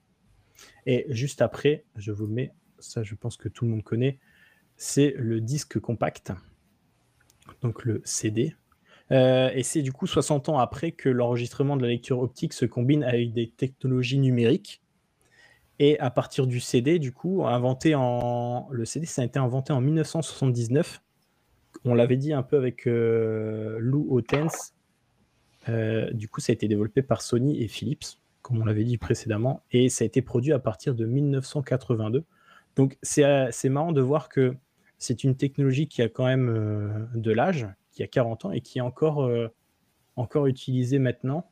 on n'a pas trouvé, trouvé autre chose. Enfin, c'est encore utilisé, quoi, finalement. Hmm. Est-ce que, euh, est-ce que dans les, les chroniqueurs, est-ce qu'il y a quelqu'un qui sait euh, un peu comment ça fonctionne, un CD C'est pas des histoires de différentes de, ouais, de la gravure, en fait, c'est la profondeur du, d'un point et la lumière se réfléchit pas de la même façon sur la profondeur du point, un truc comme ça. C'est exactement ça. Hop, je vous le mets, petite explication, mais c'est exactement ce que Nilik disait. En fait, un disque, euh, les informations sur un CD standard sont codées sur une piste d'alvéoles en spirale. Donc on voit les alvéoles euh, en haut à gauche, et la spirale, bon, on l'imagine bien euh, tourner autour du CD, un peu comme un, vinyle finalement. Et le CD est lu par une diode laser, donc comme tu le disais, euh, Et, c'est la différence de profondeur entre une alvéole, donc un creux, et la surface plane qui permet d'avoir un, une différence. On a, un déphasage d'une demi-longueur d'onde, pour être exact, euh, qu'il y a entre une réflexion d'alvéole et une réflexion de surface plane. Et, et, ça se mesure avec l'intensité de la, la lumière qui est réduite lorsque la lumière réfléchit. Donc c'est vraiment exactement comme tu le disais. Et du coup, bah, grâce à ça, on peut déterminer euh, si c'est un trou ou si c'est une surface plane et voilà et savoir quel bit est 0, quel bit est 1. Là encore, on est sur, euh, sur un, format de codage binaire assez précis. Euh, c'est pas exactement un creux égale un 0 et une bosse égale 1, mais euh, c'est quelque chose de, du, même genre qu'on avait pu avoir sur les bandes magnétiques. Donc bravo Nilik, franchement, chapeau. Ouais. Ouais. C'est pour ça que quand tu avec ton disque, en fait, ben, les... tu niques ton disque un peu. Voilà, vu qu'il va te penser que c'est une nouvelle, euh, en gros, une nouvelle donnée, quoi. Bah ouais, un peu. Surtout que euh, il va penser que c'est beaucoup de nouvelles données parce que les, les comment dire, la taille des, des, des, creux des alvéoles est, est, tellement petite que si tu fais une rayure par exemple, tu prends un, compas, tu fais une rayure, bah, ça, ça, va être équivalent à je ne sais combien d'alvéoles. Ça va être un truc de ouf. Ton disque, euh, il ressemblera plus du tout à ce qu'il était au début. quoi. C'est dingue. Et du coup, ben, euh, le dernier support, euh, après le support optique, c'est le support numérique. le support numérique, bah, je pense que tout le monde le connaît finalement. Hein. Euh, mais ça a été créé dans le milieu des années 70. Donc, on a les premiers enregistrements numériques stéréo. Et avec la baisse des prix des, volumes de stockage informatique, euh, ça permet l'enregistrement sur disque dur. Et on a également le développement des mémoires flash euh, qui permet la généralisation des baladeurs numériques comme on connaît un peu maintenant. On connaît peut-être un peu moins, mais beaucoup dans les années 2000. Euh, qui permet du coup d'écouter des enregistrements sous format MP3. Euh, donc on a sur la photo, on a un, baladeur MP3. Euh, je pense que tout le monde a eu ce baladeur MP3 dans sa vie un jour. Ouais. La clé USB, ouais. Mm. C'est un peu le, baladeur Wish de l'époque, je pense. ensuite, on a en bas, on a l'iPod qui est un peu plus connu quand même, euh, qui n'a pas été le, premier euh, baladeur MP3 à, sortir finalement, mais qui est celui qui reste le plus connu et je pense le plus vendu au final. Et à droite, on a un enregistreur euh, audio comme on peut encore le trouver dans le commerce maintenant, qui est souvent utilisé par les professionnels. Hein. Il a pas. J'allais dire, c'est un truc de pro ça. Ouais, ouais, c'est un truc de pro. Et, et du coup, bah, pour finir un peu, euh, je vais vous mettre une, photo avec euh, des chiffres que j'ai trouvés sur euh, les internets. Aujourd'hui, tout cela nous, nous tout cela nous paraît un peu loin. Donc, tout ce qui est voilà, cassette, vinyle, c'est encore présent, mais ça reste quand même euh, assez loin. Et à en croire les chiffres de, consommation de musique, euh, deux tiers, voire même 4 cinquièmes de la consommation de musique en France est réalisée en streaming. Et, et seulement 20% des écoutes se font encore en physique avec des CD et vinyles. Euh, voilà, les chiffres, je vous ai mis les chiffres de 2019 et de 2020 parce que le confinement a eu sans doute un impact sur la consommation de musique des gens, en sachant que bah, voilà, les gens étaient confinés, n'avaient pas forcément les moyens ni le temps d'aller acheter des CD euh, au magasin, donc euh, consommer certainement plus en streaming, beaucoup plus facile.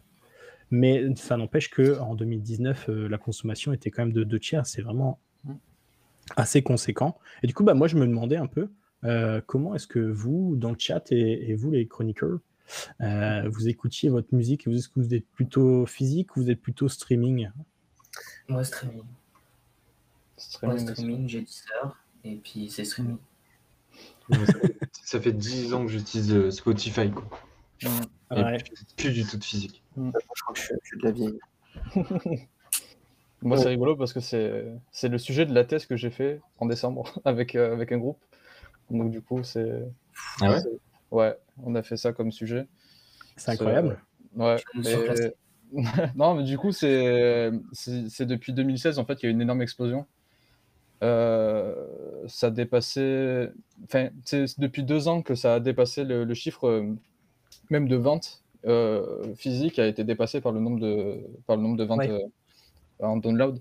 Et c'est ça fait que deux ans en fait que vraiment le, le dématérialisé fait vraiment un bond quoi.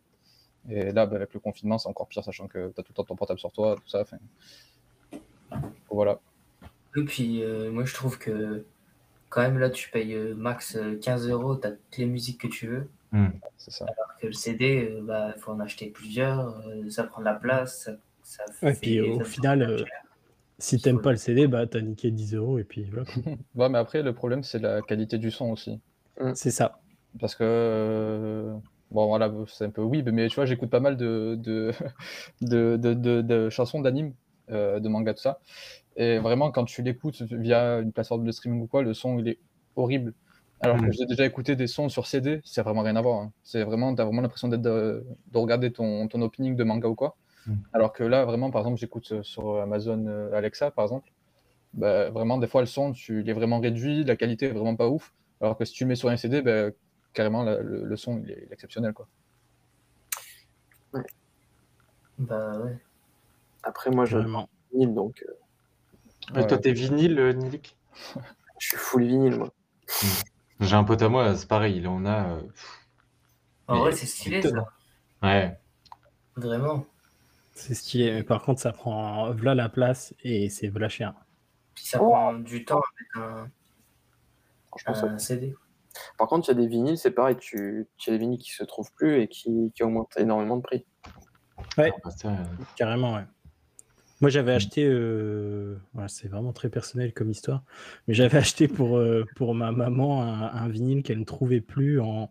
Elle faisait beaucoup de brocante pour chercher un vinyle de euh, Starmania 80, un truc euh, d'époque, quoi.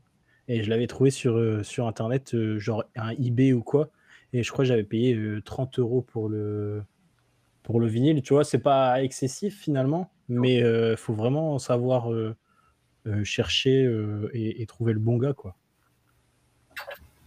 C'est ça qui ouvre sur les, les trucs de collection comme ça. Alors que finalement, bah, ton Starmania 80, tu vas sur YouTube et bon. ouais, c'est ça. Là, il y est, quoi. Tu as toutes les versions possibles. Bah ouais. Et sinon, Après, euh, gens qui... Oh, vas-y, vas-y. Non, vas-y. hein. Bah non, j'allais dire, sinon, il y a des gens qui achètent encore les CD. Je vois que dans le chat, euh, ça achète euh, des CD. Mais est-ce que vous, vous en achetez ou pas? Parce qu'il y a vinyle. Ah, J'ai plus rien pour écouter les CD, donc euh, non. Moi, Ah ouais, rien c'est ça du aussi. tout, hein. C'est ça que je me dis. n'achète plus aussi parce qu'il y a de moins en moins de lecteurs CD ou quoi. Maintenant, tout se fait. euh, CD avant, donc j'ai vraiment une bonne, bonne collection chez moi, enfin, chez mes parents. Et après, c'est vrai que j'en achète plus, parce que déjà, en plus, dans les voitures, tu n'as plus de lecteur CD. Euh, puis si tu veux acheter un lecteur CD maintenant, comme les Walkman, ça coûte super cher en fait. Mhm. Ouais. Ouais, c'est ça. Avant, ça coûtait une trentaine d'euros, maintenant c'est bien 70-80 euros le, le ladder CD, alors bon. Mais après, justement, ce que dit Franchouté, du coup, c'est c'est assez vrai. Moi aussi, c'est pareil.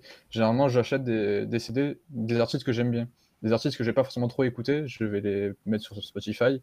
Et si vraiment j'aime un artiste, bah, peut-être pour le soutenir un peu plus, parce qu'il y, a beaucoup plus de marge sur un CD que, qu'en physique, en, En streaming.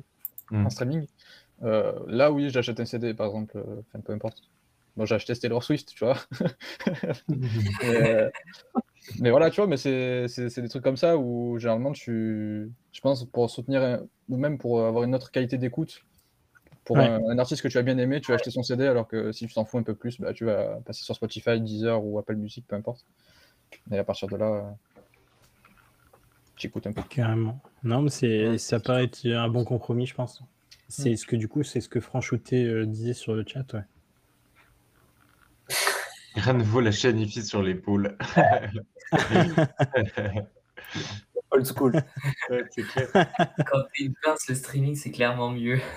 Bah, C'est- Moi, c'est ce que j'allais dire, c'est que sur... moi, en fait, j'ai pris l'habitude euh, en devenant euh, étudiant aussi. euh, bah, c'est sûr que ça coûte pas trop cher. On se partage un petit compte Spotify euh, qu'on paye pas trop cher et puis voilà. Mais euh, et puis après, en fait, j'ai gardé l'habitude, tu vois. Bah, alors, tu parles des vinyles, par exemple. T'en as plein de Nilik et tout. Mais tu vois, moi, quand, quand je suis chez mon pote et qu'on est en soirée, bah, il doit quand même se lever tout le temps pour aller changer les vinyles, tu vois, quand même.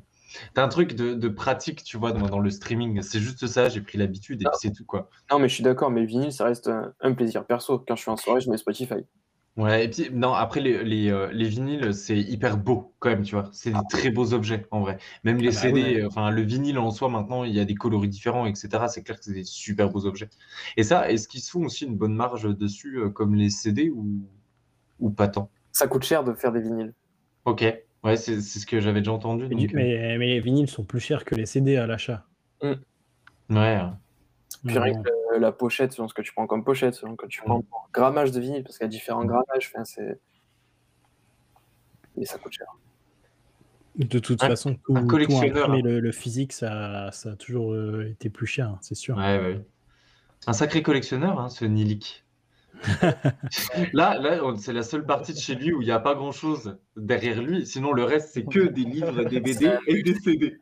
Non, mais chez, chez, pas à l'appart euh, à Lyon. Chez mes Mm. parents, oui, mais pas ici. Sa, sa chambre, c'est c'est une bibliothèque, c'est euh, collection, c'est que des trucs comme ça. Franchement, c'est Trop bien. Ok, bah, euh, super. En tout cas, ça, ça fait réagir le, le chat et il y a quand même encore pas mal de gens qui utilisent le physique. Super. Je suis un peu euh, étonné.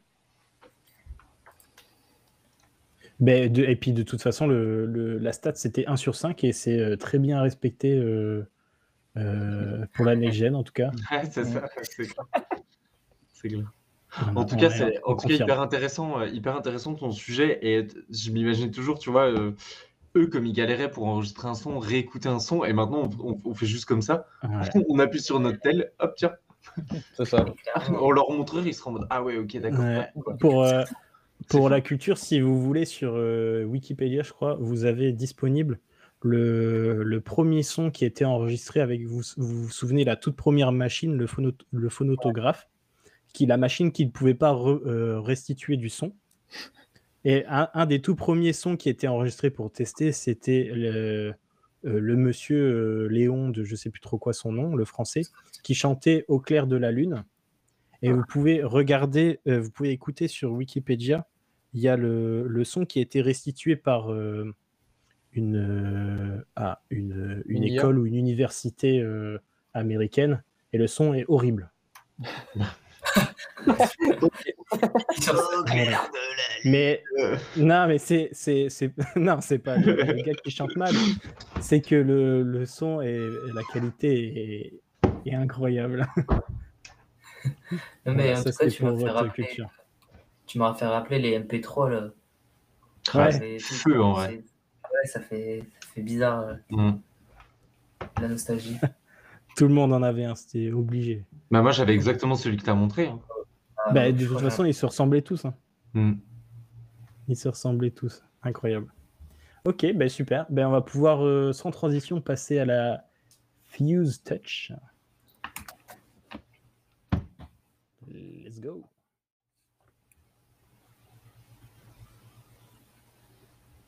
Hop. T'entends pas on t'entend plus. Ah, mais le Non, coup non. dur. C'est- Non, c'est le micro, j'ai désactivé le micro, excusez-moi. Euh, alors du coup, la semaine dernière, on a fêté les 16 ans de la DS. Euh, du coup, c'est celle-là. Euh, du coup, euh, c'est la console portable la plus vendue de l'histoire. Mais à votre avis, quelle est sa place dans la totalité des consoles? Première. Deuxième. Moi, je sais, mais je vais pas le dire du coup. Ouais, j'ai entendu deuxième. c'est Deux, ça, ouais, ou Elle est, trois. elle- elle est deuxième derrière, euh, derrière la PlayStation 2. Ouais, bah oui. La. PlayStation 2 s'est vendue à 155 millions et la Nintendo DS s'est vendue à 150 500 154 millions. Oh, Ça se joue à rien. Ouais, ça se joue à rien. Mais, c'est et juste derrière, c'est la Game Boy Color. Donc, on voit que Nintendo est plutôt pas mal sur ces consoles euh, portables. Attendez, je vous mets juste, euh, je l'ai pas mis, je vous mets juste le classement pour ceux qui s'intéressent. Il y a quand même pas mal de Nintendo dans le top 10. hein. Ouais, il y en a 4. 5 en tout. Il y a 5 consoles Nintendo, il y a 4 Sony et il y a une Xbox qui est à 360. Ok. Donc, euh, vraiment, on voit que Nintendo savent y faire quand même. Ouais, euh, après, la Play aussi a vraiment un bon niveau. Enfin, généralement, les PlayStation se vendent très très bien aussi, mais, mais je trouve que Nintendo ça sort plutôt mieux. Euh, donc, euh, là, on va dire que la, la DS s'est déclinée en trois versions. Donc, il y a la Nintendo DS, euh, la Nintendo DS Lite et la Nintendo DSi.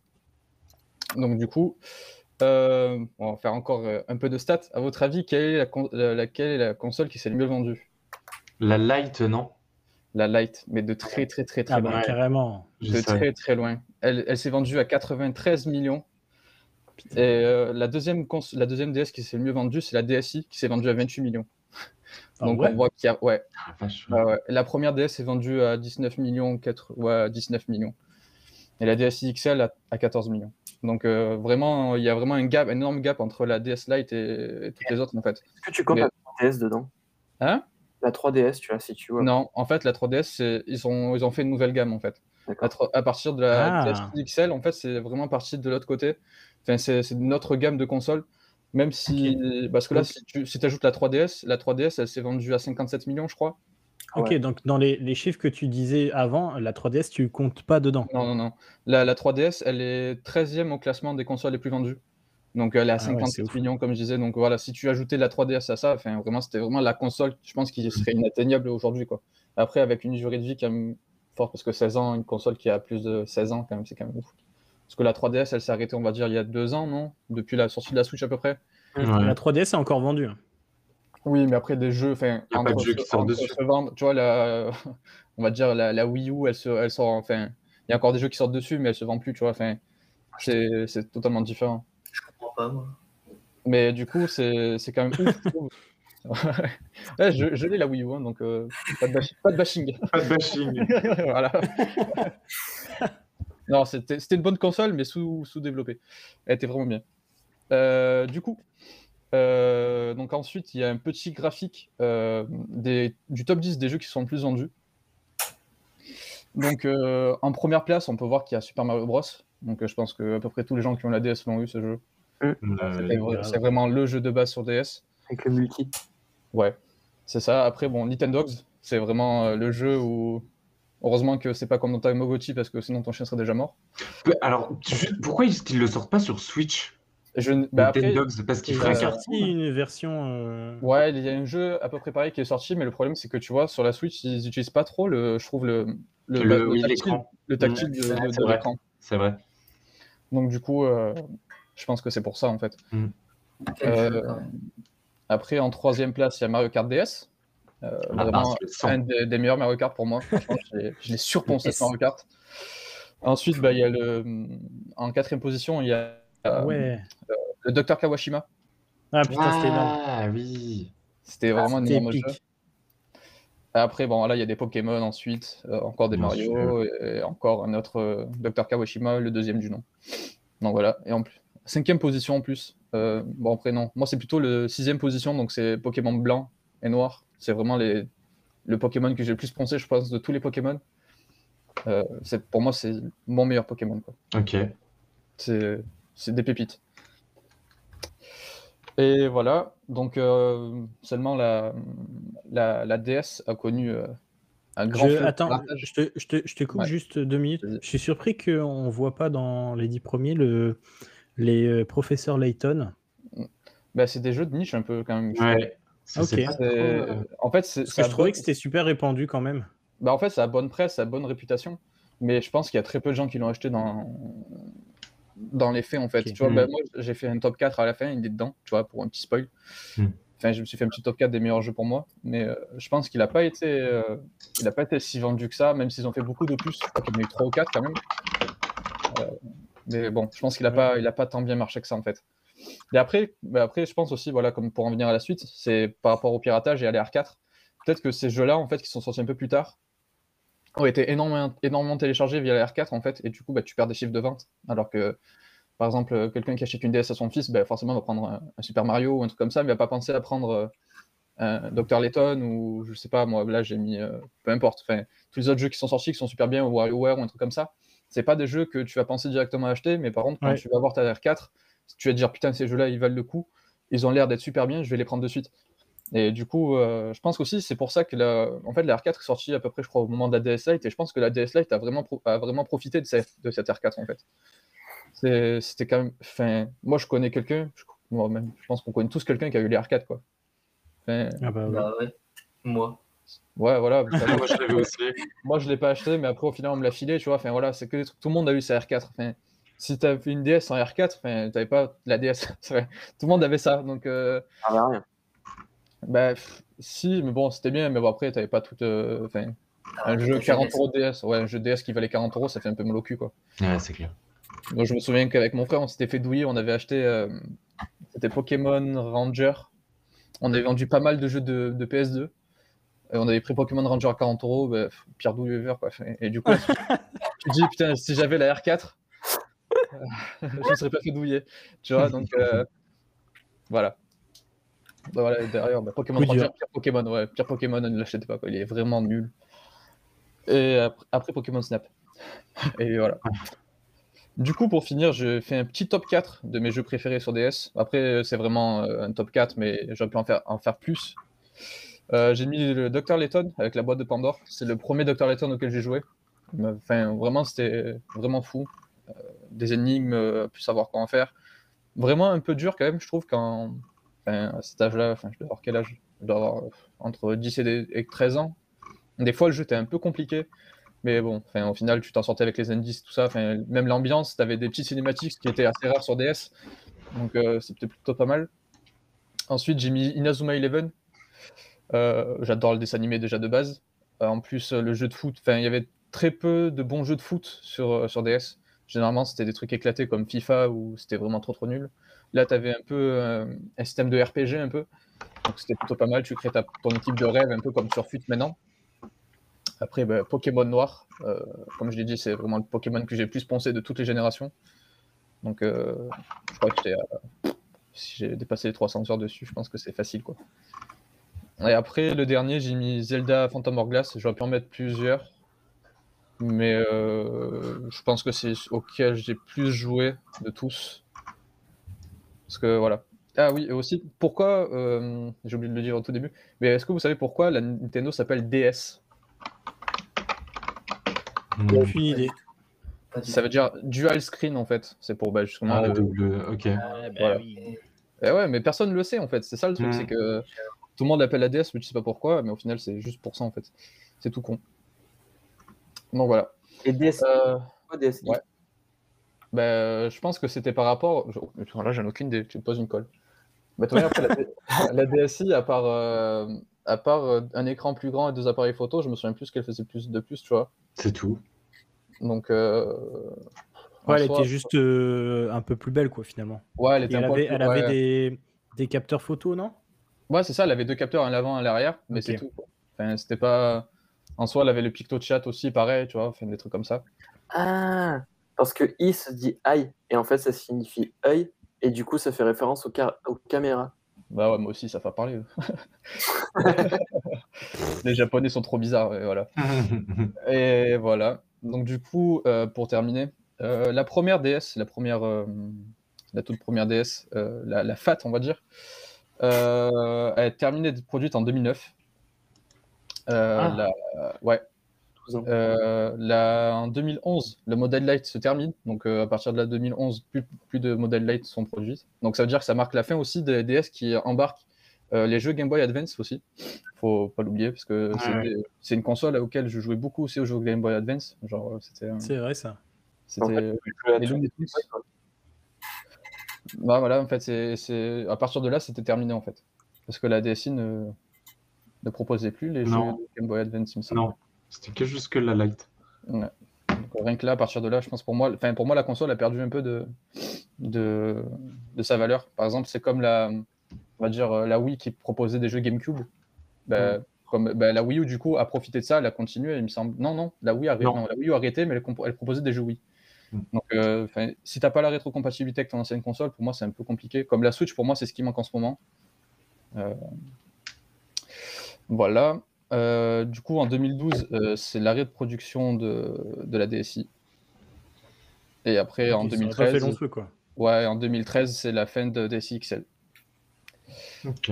Et voilà. Et à partir de là, bah, ils ont fait 153, enfin 154 millions de ventes. Voilà. C'est ouf. C'est Ouais. ouf.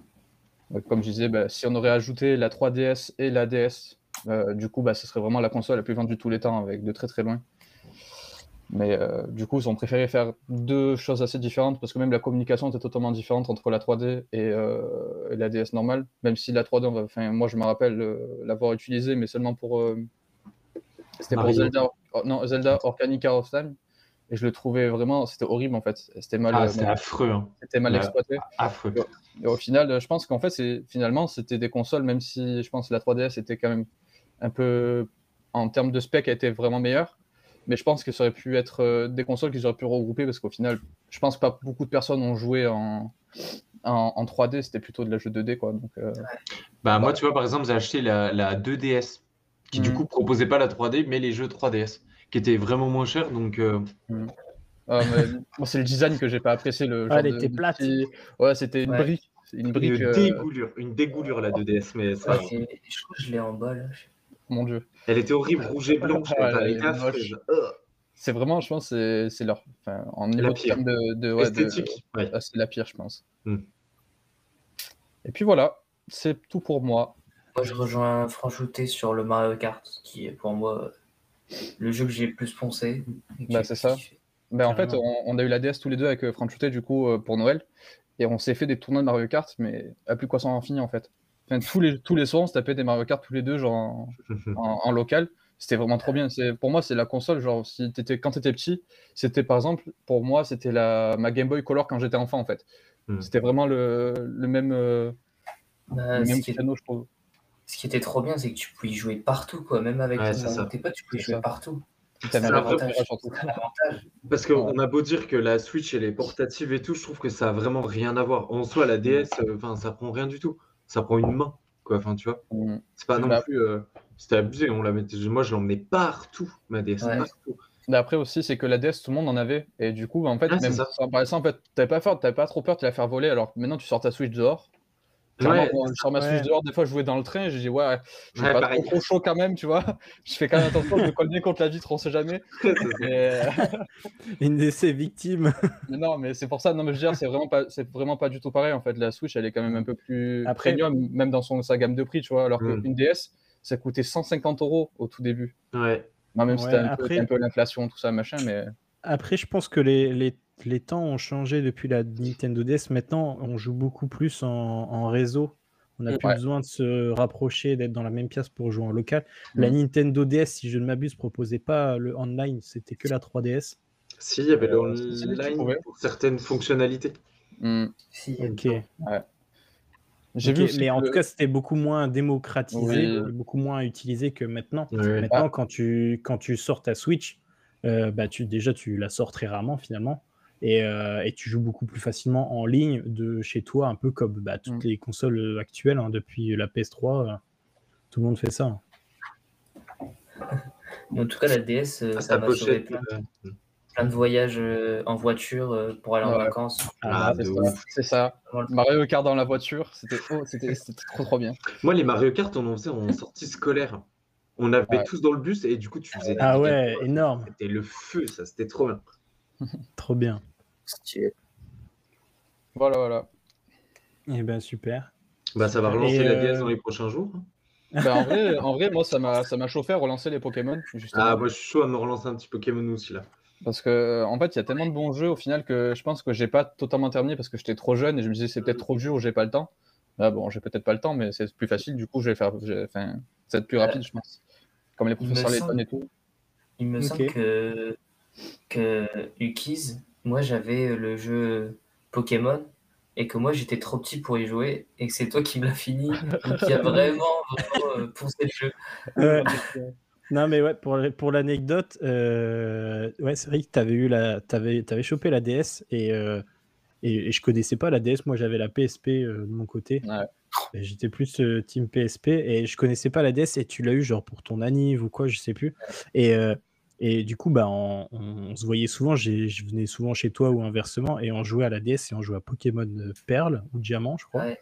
Et, euh, et je trouvais ça trop bien, c'était le feu. Et j'avais même, euh, j'avais négocié euh, très fort pour te l'emprunter pour aller voir un pote qui connaissait trop bien le jeu, qui, parce qu'on était bloqué en fait à un moment donné du jeu Pokémon et on n'avait pas forcément l'idée d'aller voir sur internet ou quoi.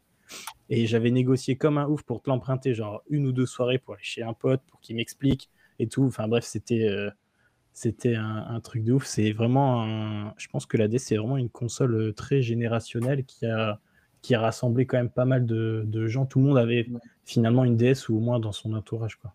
Mm. Ah oui, c'est sûr certain. Il y a très peu de consoles, je pense qu'il y a très peu de consoles qui peuvent se, se vanter d'avoir euh, été aussi présentes Mm, C'est clair.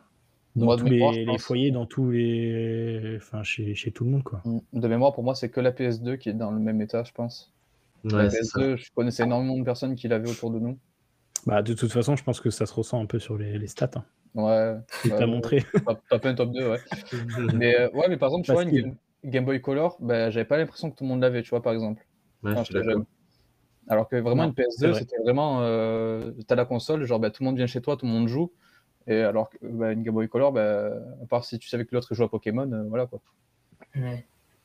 Yes, ouais, carrément. Ok, ben je pense que euh, je pense qu'on a fait le tour. Euh, N'hésitez pas pour ceux que ça intéresse, on aura euh, un, un petit débat en fin d'émission avec le sondage qui qu'on vous a posé la question sur Twitter et en début de stream pour savoir euh, ben, de Nintendo quelle console vous aviez, enfin vous avez le plus marqué. Et je pense qu'on aura des des débats très sympas et avoir un peu les avis de, de tout le monde et notamment du chat si tout le monde, si euh, des gens sont encore là euh, d'ici là. En attendant, euh, en attendant, on va passer sur la pastée avec notre ami euh, Taker Tom Le quiz, le quiz, le quiz. Mm. qui Ouais, vient ouais, de ouais. présenter un quiz d'actu sportive. La pastée, c'est tout de suite. Let's go. Alors, euh, moi, c'est euh, c'est un quiz. Bah, en vrai, euh, on a peut-être un peu survendu ça parce qu'il y, a- il y en a que 5. Il y a cinq questions. quoi. Mais C'est un quiz, c'est pas des quiz. questions, c'est pas des questions, c'est un, c'est un genre de rébut qui n'est quand même pas un rébut. C'est euh, des emojis ou icônes qui font penser à cette actualité. C'est le premier à retrouver l'actualité sportive de cette semaine, les semaines qui viennent de passer, uniquement. Donc c'est c'est vraiment, il y en a deux ou trois qui sont peut-être plus faciles, mais il y en a, il faut vraiment avoir vu l'info passer ou être vraiment calé sur ça. Et donc euh, j'invite le chat à, à jouer. Je sais qu'il y en a. Il y en a Foncez dans le chat, il y a des gens euh, foncez Ouais. et foncez. hein. Shooter, il va être chaud, je pense. Ouais, Et, et Sox aussi. Sox, il va être chaud, je pense. Moi, je suis au taquet là. J'adore le sport, moi. Non, je, vois quand même, je vois quand même des infos passer des fois, donc euh, je- Ah. je, vais essayer de me défendre. Et bah, tu peux passer à, au- à la première, le premier rébut, entre guillemets. Hop, je le mets en grand tout de suite. Ouais. Tu nous expliques un peu. Vas-y. Euh, je, le vois pas. Ouais, ouais. C'est bon, il arrive. Et ben là, on voit. euh, Ouais, essayer de deviner avant, après j'explique euh, vraiment. euh, Ok. C'est par, rapport, au- euh, c'est par rapport au match entre euh, la France et l'Angleterre? Exactement, au rugby? C'est ça. La victoire anglaise. Hmm. Et ben, dans le chat, on avait trouvé aussi. Donc celui-là il était assez simple, on va dire, c'est- parce que c'est euh, ah, c'est la, la victoire du, enfin la défaite du 15 de France qui a perdu ce week-end euh, 23-20 contre l'équipe d'Angleterre, euh, samedi plus exactement, euh, à l'occasion du tournoi destination, alors qu'il gagnait de 4 points à 3 minutes de la fin du match. Donc euh, Mhm. c'est un peu triste. Non, avec un petit Euh, vol aussi. C'est du vol. Voilà. Faut oublier le vol. Ça, c'est un autre débat. on, on a parlé la semaine dernière de l'épidémie de Covid qui avait subi le groupe. Ça faisait un mois et demi, euh, un mois pre- euh, presque exactement qu'il n'avait pas joué euh, de match. Donc, euh, on peut on parlait de Fabien Galtier, euh, a parlé de lucidité. C'est peut-être à cause de ça. Et, euh, euh, mais euh, malgré la défaite, il reste euh, troisième Mm. au même nombre de points que l'Angleterre dans le tournoi destination à un point du deuxième qui est l'Irlande et à neuf points des Gallois qui sont encore un peu plus loin. Donc euh, ça va encore. Quoi. Il y a un match de moins. Un match de moins Ouais. surtout. Ouais, c'est encore jouable. C'est juste En- que c'est niqué pour le Grand Chelem, quoi. Bah, en fait, c'est- le prochain match qui est la, la finale en fait contre le Pays de Galles. Il faut qu'on gagne contre eux avec un point avec un bonus offensif, il me semble, et sans prendre de sans que eux prennent de points défensifs. C'est ça. Camoulox. Ouais, désolé. Voilà. Non, je connais un petit peu. En fait, pour eux, c'est une finale parce que s'ils gagnent contre nous, en fait, ils sont prêts pour le Grand Chelem en fait. Ouais, Donc du coup, pour eux, c'est vraiment une finale. Ouais. exactement. Ok, et ben, super. au- Je à la passe à la suivante. qui va peut-être être un peu plus difficile. Je sais pas si Euh, c'est. Moi, je pense savoir. C'est Romain Grosjean. Pas loin. Non, C'est la, réélection de Noël Le Graët, Exactement. président Noël Le FFF. pour euh, ceux qui ne savent pas, euh, c'est le président de la Fédération française de football qui a été réélu pour euh, quatre années de plus, euh, qui est euh, en poste depuis 2011 après l'affaire Naïsna. Donc l'affaire Naïsna, c'est le, la, la Coupe du Monde où la France n'était pas sortie du bus et avait fait grève. Donc ça a été un fiasco. Donc il a dû, euh, il a réussi à redorer le blason français, on va dire, avec euh, une finale à l'Euro 2016, une victoire en Coupe du Monde 2018. De plus, euh, avec l'équipe féminine aussi, où il a réussi à faire prendre de l'ampleur au niveau médiatique et aussi de bons résultats. Ça, c'est Donc, plus. euh, quoi qu'on en dise, même si on n'est pas d'accord avec tout ce qu'il fait, euh, il a quand même euh, un palmarès. Quoi. Et c'est une élection, enfin, comment ça se passe? Mm. C'est une élection, ouais. Ok, Ouais, mais c'est une élection. euh, qui vote Vous savez ou pas? Il me semble qu'il y a un comité. Ok. Ouais, c'est ça, c'est un comité de. Il me semble que c'est 200, 200 personnes, à peu Ok. près 200 personnes. Et, mais il a été réélu euh, euh, largement. Euh, face à ça. je vois, je vois qu'il y en a qui sont pas euh, Non, mais lui, d'accord avec. lui, c'est la CGT, lui. Il faut pas l'écouter, lui. C'est ce que j'ai dit. Là, il a, il a enfilé son gilet jaune, il est comme ça dans son clavier, quoi. Non, là, il est devant le bureau de la FFF là, avec son. Ouais. L'envoyé spécial, tu sais, il est là avec son micro. Oui, bonjour. Le Graët, l'émission, le Graët. Voilà, voilà, on peut passer à la prochaine. Donc, Pour le président de région, etc. Ok. Ah, moi, je sais aussi. Ouais, ça Moi, je- là, je vois pas, là. Ah, Est-ce que ça n'a pas un rapport avec le match de dimanche soir? Non. Non. En fait, c'est le, c'est la première fois depuis 16 ans qu'il n'y a ni Cristiano Ronaldo ni Messi qui sont présents en quart de finale de Champions League, c'est pas ça? C'est exactement ça. Voilà. Messi, Ronaldo, donc les deux. J'ai révisé, en fait. Il a deux les réponses. meilleurs, euh, non, en vrai, non, mais. Mais quel, quel est le rapport avec les trucs? C'est pas des chèvres? Non, mais en fait, Ah. c'est le, symbole du Goat. Tu vois ce que c'est le Goat? Genre les, les Goats. En fait, c'est. De manière générale? Ouais. D'accord, ok. Voilà. Ok. Et, mais c'est euh, CR7, euh, c'est les gouttes, quoi. Ouais, les deux, ouais. Exactement. C'est les- C'est bah justement, ça En fait vélo. 16 ans euh, qu'ils sont passent euh, au moins un des deux passe les huitièmes de finale et presque toutes les années, à part l'année dernière, Ronaldo n'avait pas passé, ça faisait euh, 14 ans qu'ils avaient été Mm. minimum en quart de finale, avec des stats impressionnantes, qui sont peut-être les deux meilleurs joueurs de l'histoire. On ne peut pas parler par rapport à avant, donc on ne va pas comparer.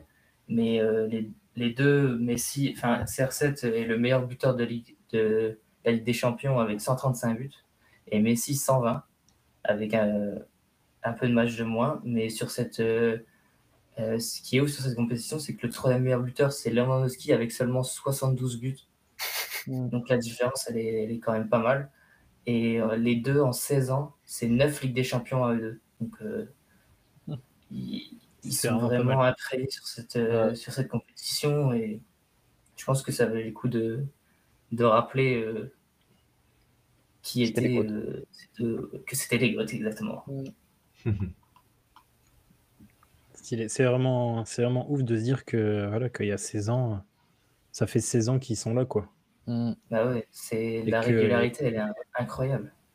Et qu'on n'est plus jamais proche que. On est plus que jamais proche de, de De ne la plus les voir euh, dans le foot. Bah, apparemment. Ronaldo, je pense qu'il va attendre son fils. S'il y Ouais. arrive. Bon, en vrai, euh, être c'est- que Libro- LeBron, c'est exactement la même chose avec ses fils. Il attend que son fils arrive en NBA pour s'arrêter, en fait.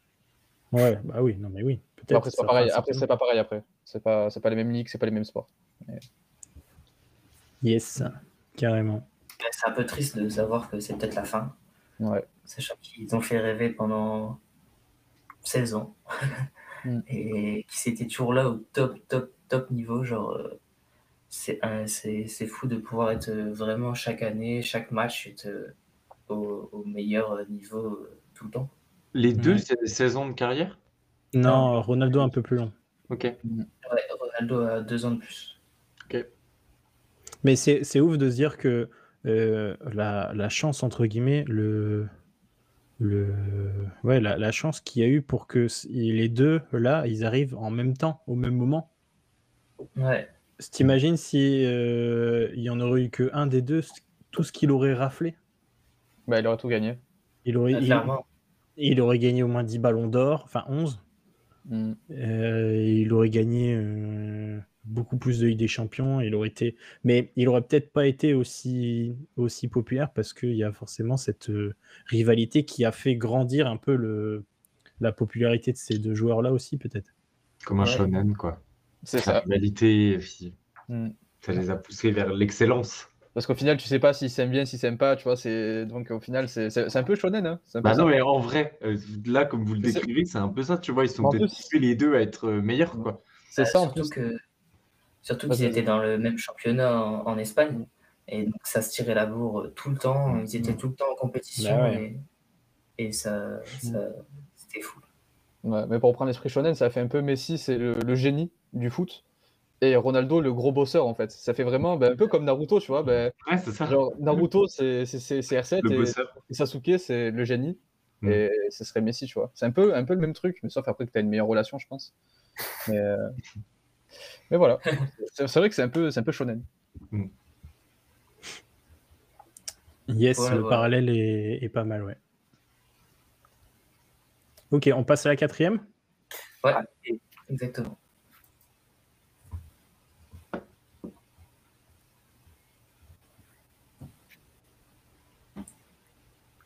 Alors là, Ah, ça je dirais que c'est du tennis. c'est pas la défaite de Federer De quoi? La défaite de Federer ou un truc comme ça? Non. C'est une défaite, ouais. Et pas... La chatte. Ouais, Est-ce je- Est-ce que je vous avez réussi à, tr- à retrouver le, le symbole qui est au milieu? Où c'est non, j'ai pas. Ah, C'est pas Marseille, ça? Si. Ouais, c'est la bonne mère. Hmm, bah, l'Open 13, alors, du coup Euh, Euh, ouais, Qui c'est qui, je sais pas, qui a perdu à l'Open 13 Je sais pas. c'est un peu ça. Là, dans le chat, Euh, on nous le dit. Herbert. Ah, Ouais. bravo le chat. Je sais pas, Benoît Père qui a perdu au, au- au- à l'Open 13, peut-être Non, c'est euh, Pierre-Hugues Herbert qui a perdu euh, en finale de, l'Open- enfin, de, de la de- de tournoi ATP à Marseille, justement. Hmm. Et euh, euh, donc c'était face à Medvedev, qui était tête de série numéro 1 sur, le, sur ce tournoi. Et, euh, et pardon. Et Herbert qui avait fait un- une, quand même une bonne, euh, un très bon tournoi parce qu'il avait battu Nishikori, Tsitsipas, Mm. des, des gros joueurs de tennis qui sont et aussi à souligner autre chose, Cocorico encore une fois. Euh, la demi-finale qui, est, qui opposait euh, Herbert et Humbert, euh, deux Français, qui ont presque le même nom aussi. Donc, euh, c'est vraiment bien pour le tennis français qui a un peu de mal euh, à gagner, quoi, et ça peut peut-être donner un peu d'espoir pour certains. Et, et voilà. Ouais. Après, le... si je ne m'abuse, c'est pas un tournoi majeur majeur, quoi. L'ATP Non, Non, c'est- Vas-y, Je crois que c'est un ATP 250, il me semble, non Hmm. Ou 500 Euh, je sais plus, je sais plus. T'es sûr que c'est tout 500 cas, Non, je pense pas. Je pense que c'est 250 parce que Dubaï, il est à 500.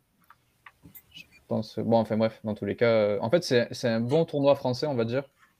Ouais. Mais euh, pour l'avoir fait, tu vois, pour euh, y être, pour avoir assisté, bon, franchement, c'est trop trop bien. Parce qu'en fait, tu as souvent les meilleurs joueurs français qui viennent, qui viennent y participer. En fait, c'est souvent euh. Ouais, c'est un 250. C'est souvent un, un tournoi où, en fait, tu, viens- tu viens t'échauffer, où tu pas de trop, trop gros joueurs. Et après, tu vas faire des. En fait, c'est un échauffement pour, euh, pour le dur. Et après, tu, Ouais. vas, tu vas faire un autre, en fait. C'est en, en début de euh, voilà fin fin hiver début printemps Ouais. et ça te permet de te préparer pour la, la saison euh, estivale ouais, quoi. ça, Voilà, exactement. tu as des petits joueurs français qui viennent et qui, qui essaient de se faire connaître un peu, qui essaient Tu, de. ouais, tu montes en puissance et tout quoi. Mm, c'est ça. Mais ce qui était bien pour le parcours de Herbert, c'est qu'il a, il a battu quand même pas que des petits noms. Quoi. Euh, Non, mais là, c'était étonnant. Même quand j'ai vu l'arbre de compétition, j'ai vu. Ouais, moi aussi. J'ai fait, ouais, c'est chaud quand même. Quand j'ai quand j'y suis allé le voir, enfin, c'était un moment, j'aurais bien aimé voir Tsitsipas, tu vois. Enfin, Ouais. Vraiment, que l'ATP, enfin, que l'Open 13 rapporte autant de bons joueurs, franchement, c'est quand même assez fou, je trouve.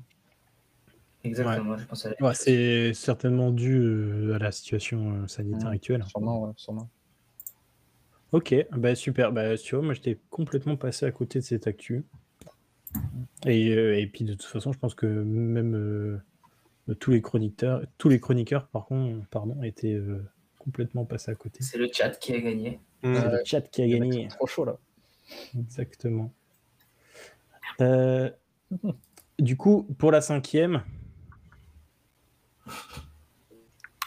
Ah ouais, moi je sais, je crois. C'est pas le, le truc, l'histoire qu'il y a en ce moment avec euh, FIFA et le revendeur de cartes, là, je sais pas quoi? Ah, ah, un peu. Je pense, moi je pense que c'est le, le fait qu'en Allemagne, il va bientôt devoir euh, mettre que FIFA est un jeu pour les plus de 18 ans. C'est un C'est peu pas ça ça, aussi. C'est un mais peu c'est ça. pas, ça partait pas forcément de celui-là. C'est un peu un complément d'information, celui-là. Ok, très bien. Je suis trop précis, excusez-moi. En fait, je suis juste trop fort, quoi. Voilà. Enfin, Trop fort. je suis désolé. Je vais devoir, je vais devoir y Excusez-moi. aller. Je vais devoir y Je aller. vais, je vais arrêter le jeu, je vois que... Image des footballeurs dans le chat, non, c'est pas ça. Non, c'est, bah, ça doit être avec FIFA, ça, avec le, la manette et la C'est avec roulette. FIFA, exactement. C'est un peu ce qu'on avait parlé peut-être dans la première émission. Un peu aussi. Un peu aussi. Ah, je l'ai pas vu Ouais. passer dans le dans Aucune l'actu, ça. Aucune idée. Ouais. Non, je sais pas non plus. Et ben, c'est sur, euh, c'est par rapport au script des matchs FIFA. Ah oui, oui, je l'ai, je l'ai vu. Ouais, je l'ai vu. Ok.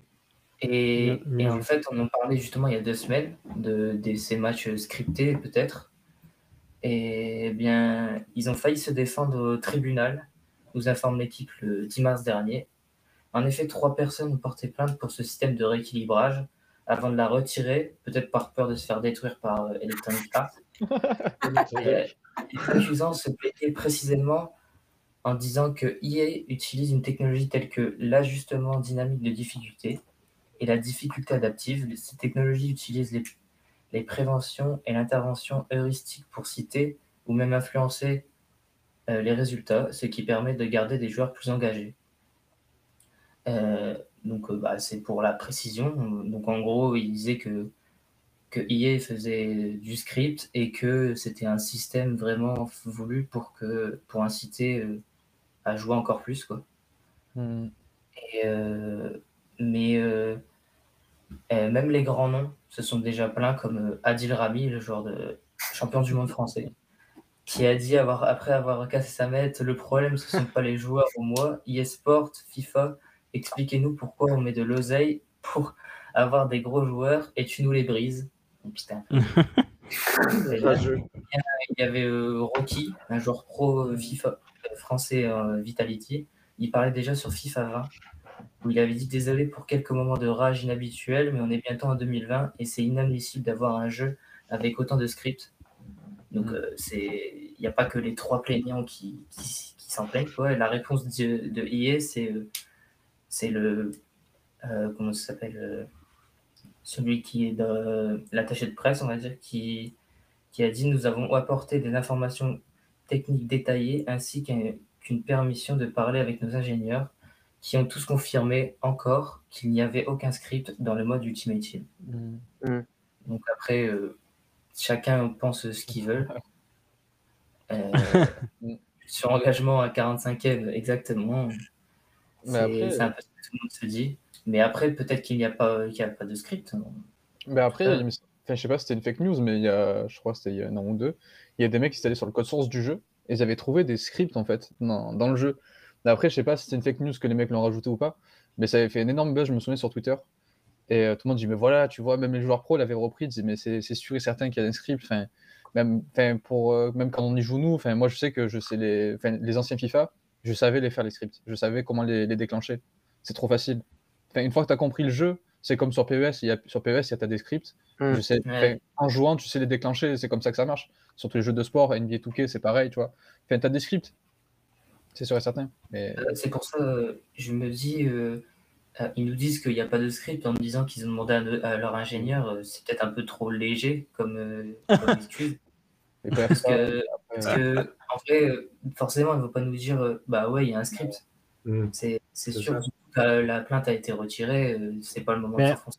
Il, me- il me il me semblait justement dans cette histoire-là que le que EA avait donné des codes sources aux, aux plaignants et c'est pour ça qu'ils avaient retiré leur plainte. Mais je l'ai, j'ai peut-être, euh, j'ai peut-être pas bien suivi hein, si tu me dis qu'il, si tu me dis qu'il n'y a, pas eu ça. Mais euh, moi personnellement, j'y, j'y crois pas au, script, euh, au script pur et dur. Voilà, tu as des actions de jeu qui vont se ressembler d'un match à l'autre et ça c'est évident. Tu, à un moment donné, le jeu est tellement populaire, euh, les gens y jouent tellement, euh, même chaque joueur peut dépasser les 1000, les 2000 matchs. C'est sûr qu'à un moment donné, tu vas avoir les mêmes actions de jeu, les mêmes faits de jeu, tu vas retrouver les mêmes coïncidences, on va dire.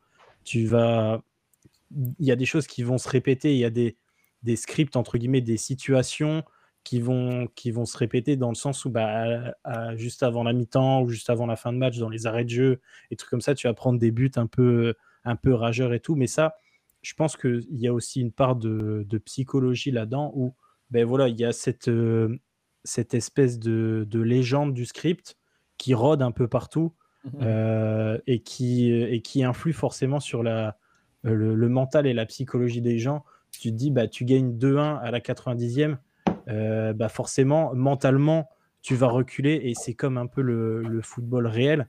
Bah, tu sais, euh, quand tu vois par exemple PSG Barça, que bah, mentalement, euh, tu sais que tu vas forcément reculer à un certain moment et du coup, bah, tu, vas, tu vas moins bien jouer. Et c'est à ces moments-là où tu vas avoir des scripts euh, de remontada ou de- d'égalisation à la fin de à la fin de match. Personnellement, j'y crois pas, mais après, euh, voilà, l'avenir nous le dira, je pense.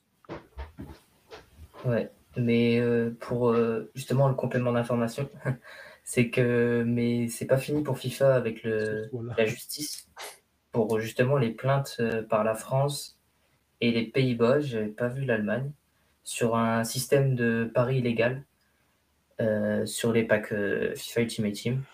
Il risque 10 millions de dollars. De... Ouais, bon, c'est pas beaucoup pour eux. C'est- pour eux, c'est- pour eux, c'est rien. 10 000. C'est vrai. Ils vont mettre euh, des packs mais, en, en euh, plus dans la boutique et c'est rentabilisé. Après, Ouais. après, ça, après ça, c'est un autre débat que le, que le script, et je pense qu'on en avait euh, longuement parlé lors de la première émission. Ouais. Pas trop d'accord avec Yuki Zephyr. Bah tant pis. non, mais vas-y, explique. Pas franchement, pas de place au dialogue. Ici, c'est soit t'es d'accord, soit t'es pas d'accord. hein, pas On n'a pas le temps. Non, vas-y, explique, euh, explique-nous. C'est 10 euros pour nous. Oui, ah ouais, ok. Non, ça ouais. Vas-y, e- explique euh, en deux, trois mots si tu veux. Si tu as le temps de, de- de détailler un peu. Moi, je sais ce qu'il va dire. En fait, que, en fait, on a beaucoup joué contre. Enfin, quand, et, euh, j'ai exploité beaucoup les, les. En vrai, c'est des scripts. hein. Quand tu sais que ton joueur, il faut que tu rentres de telle façon dans l'autre pour euh, justement pour euh, passer ton ballon, pour que lui ne puisse pas réagir ou quoi, c'est un script, tu vois. Ou quand tu vois que sur un match, ton, ton équipe est ultra forte, ultra dominante dans tous les systèmes du jeu, et que le match d'après, parce qu'autant tu as mis une rousse à l'autre juste avant, et que dans le prochain match, tu n'arrives pas à faire deux passes d'affilée. Pour moi, c'est c'est un script qui te fait que. C'est- Ouais, non, mais euh, euh, là, ok, non, je, je pense qu'on n'a pas forcément la même définition de script. Là, je suis d'accord qu'il il doit y avoir une, une, une variable euh, un peu obscure qui fait que voilà, la performance d'un match à l'autre de certains joueurs n'est pas forcément la même. Je pense que c'est un peu comme on, on peut voir sur PES, où tu as Oui. des indicateurs de forme Même tu as qui sont, qui visibles, qui sont visibles sur PES et qui sont peut-être pas forcément visibles sur FIFA. Et je me suis toujours, euh, j'ai toujours eu à l'idée qu'il y avait peut-être, par exemple, une variable de, de, de mental, un peu comme tu vas l'avoir sur, euh, sur NBA, à savoir si un joueur est en feu ou si un joueur, au contraire, est vraiment euh, Hmm. dans la mouise sur ce match et il a enchaîné les, les mauvaises les erreurs et tout.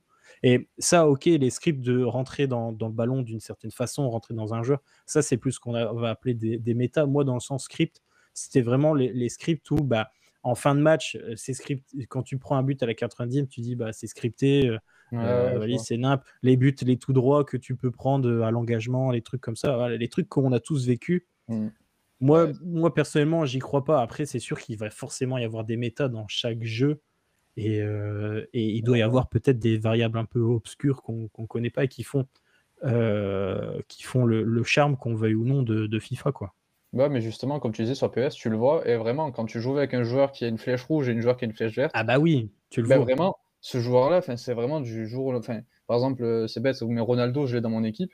Quand il a une flèche verte, il est exceptionnel. Quand il a une flèche rouge, même pas je le fais jouer. Alors que c'est Ronaldo, il a 98 de général, même pas il joue. Parce que justement, tu sais, tu sais qu'il va pas être bon, tu vois. Alors que sur FIFA, t'as pas ce truc-là. C'est pas, t'as aucun, aucun truc qui te permet de te dire, ben non. Enfin, c'est normalement, tu payes pour avoir ton joueur, tu sais qu'il va être normal, il va avoir ces stats-là tout le long. Genre, euh, alors que non, c'est pas, pas possible qu'on te dise euh, au final, ton joueur il va pas avoir ces stats-là, mais tu sais pas pourquoi. Enfin, et que c'est sur- souvent, c'est même pas un joueur, c'est toute ton équipe qui est pas bonne. Ouais, bah donc, oui.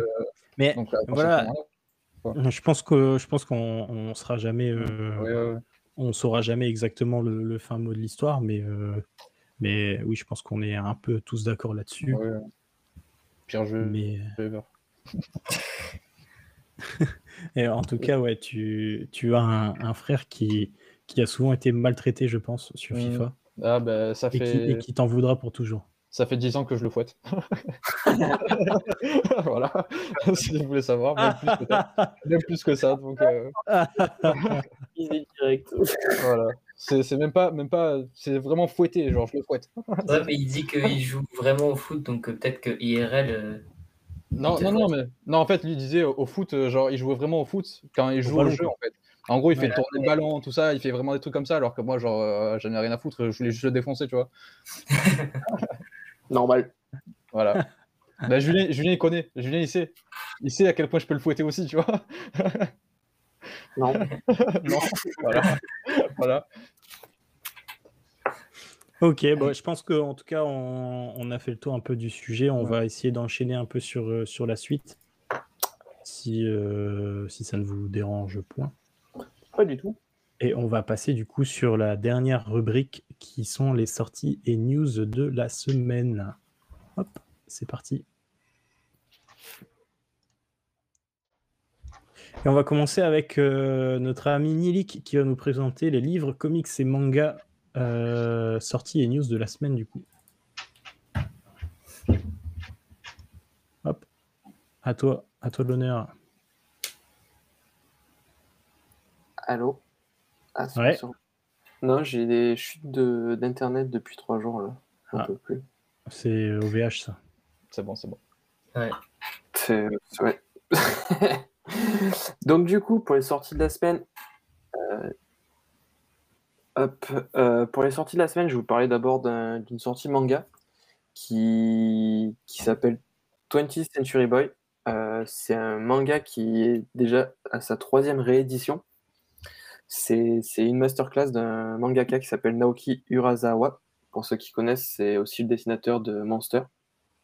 Et du coup, il y a le tome 6 qui sort le 17 mars.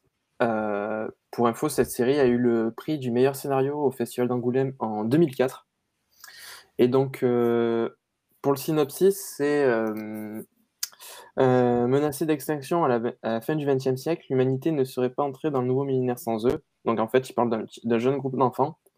En 1969, au cours de leur jeu, des enfants créent un symbole de ralliement et prédisent la fin du monde. Et en 1999 1997, ce mystérieux dessin réapparaît alors que leurs prédictions se réalisent une à une. Et donc, on découvre tout au long de- des tomes l'histoire d'un groupe de garçons qui essaient de sauver le monde. Euh, donc, je parle de cette série parce que bah, déjà, j'adore le mangaka, j'adore la série Monster, et je connaissais pas encore cette série 20th Century Boy. Et puis surtout que les livres sont magnifiques. Euh, là, je vous montre le tome 1. Euh, donc, c'est vraiment en mode relief, tout, tout en filigrane. Euh, c'est vraiment des beaux volumes. Après, on voit les dessins de, de Naori Usakawa. Hop. Et, et vraiment, l'édition est sublime avec euh, un petit goodies à chaque fois sur chaque tome qui, re- qui reprend le. euh, un marque-page qui reprend le, la couverture. Et puis vraiment, ils ont vraiment fait un effort, euh, même à l'arrière. Je sais pas si on arrivera à voir, mais c'est un peu en relief. Tout est un peu en relief. Et, et je conseille vraiment cette, cette série. Ils, ils sont à quel prix les, les tomes? Parce que là, ils sont quand même giga gros. Enfin, je trouve. 14 euros ou 15 euros, un truc comme ça. Bon, ça va. ouais. Euh, ouais, je vais, je vais vérifier, mais ouais, ils sont, ils sont Bon, vraiment. sinon, sinon, tu peux regarder au dos de ton manga, non? C'est rarement écrit. Ouais, il y a des codes maintenant. C'est des Ah. codes de prix, ouais. Mm. Et euh, donc, c'est édité chez Panini Manga. Et ils sont à bon, 16 euros. Mais bon, ça reste quand même accessible. Bah, Vu la, la, la grosseur du truc, ça va. Ouais, franchement, ils sont vraiment très épais. quoi. Hmm. Euh, voilà pour la petite sortie manga. Ensuite, pour une petite sortie euh, euh, BD, on va dire BD classique, je vais vous parler de Wild West. Donc, il y a le tome 2 qui est sorti le 5 mars. Euh, C'est euh, euh, aux éditions Dupuis et dessiné par Jacques Lamontagne et au scénario a Thierry Gloris. Et ça parle de l'histoire de. Donc, ça retrace la destinée de Martha Canary avant qu'elle devienne Calamity Jane. Donc, c'est une BD de western. très jolie, très sympa, avec de très très bonnes critiques. Voilà. Et ensuite, pour la sortie euh, comics, j'ai fait une sortie pour chaque, chaque catégorie de livres. On a Urban, euh, dont je vous parle souvent, donc, euh, vous entendez Urban Links, Urban Comics ou, ou autre. C'est Urban qui euh, sont en train de ressortir sous un nouveau format des collections. Donc là, on a East of West qui sort en volume double et c'est euh, ça sort- sorti le 12 mars. Euh, c'est des volumes doubles, donc ça sera que trois tomes ou un peu plus quatre. Et ça parle d'un fait inexpliqué qui met euh, brutalement la fin, à la guerre de sécession et qui laisse place à la paix et à la construction quasi immédiate, non pas des États-Unis, mais de sept nations d'Amérique. Et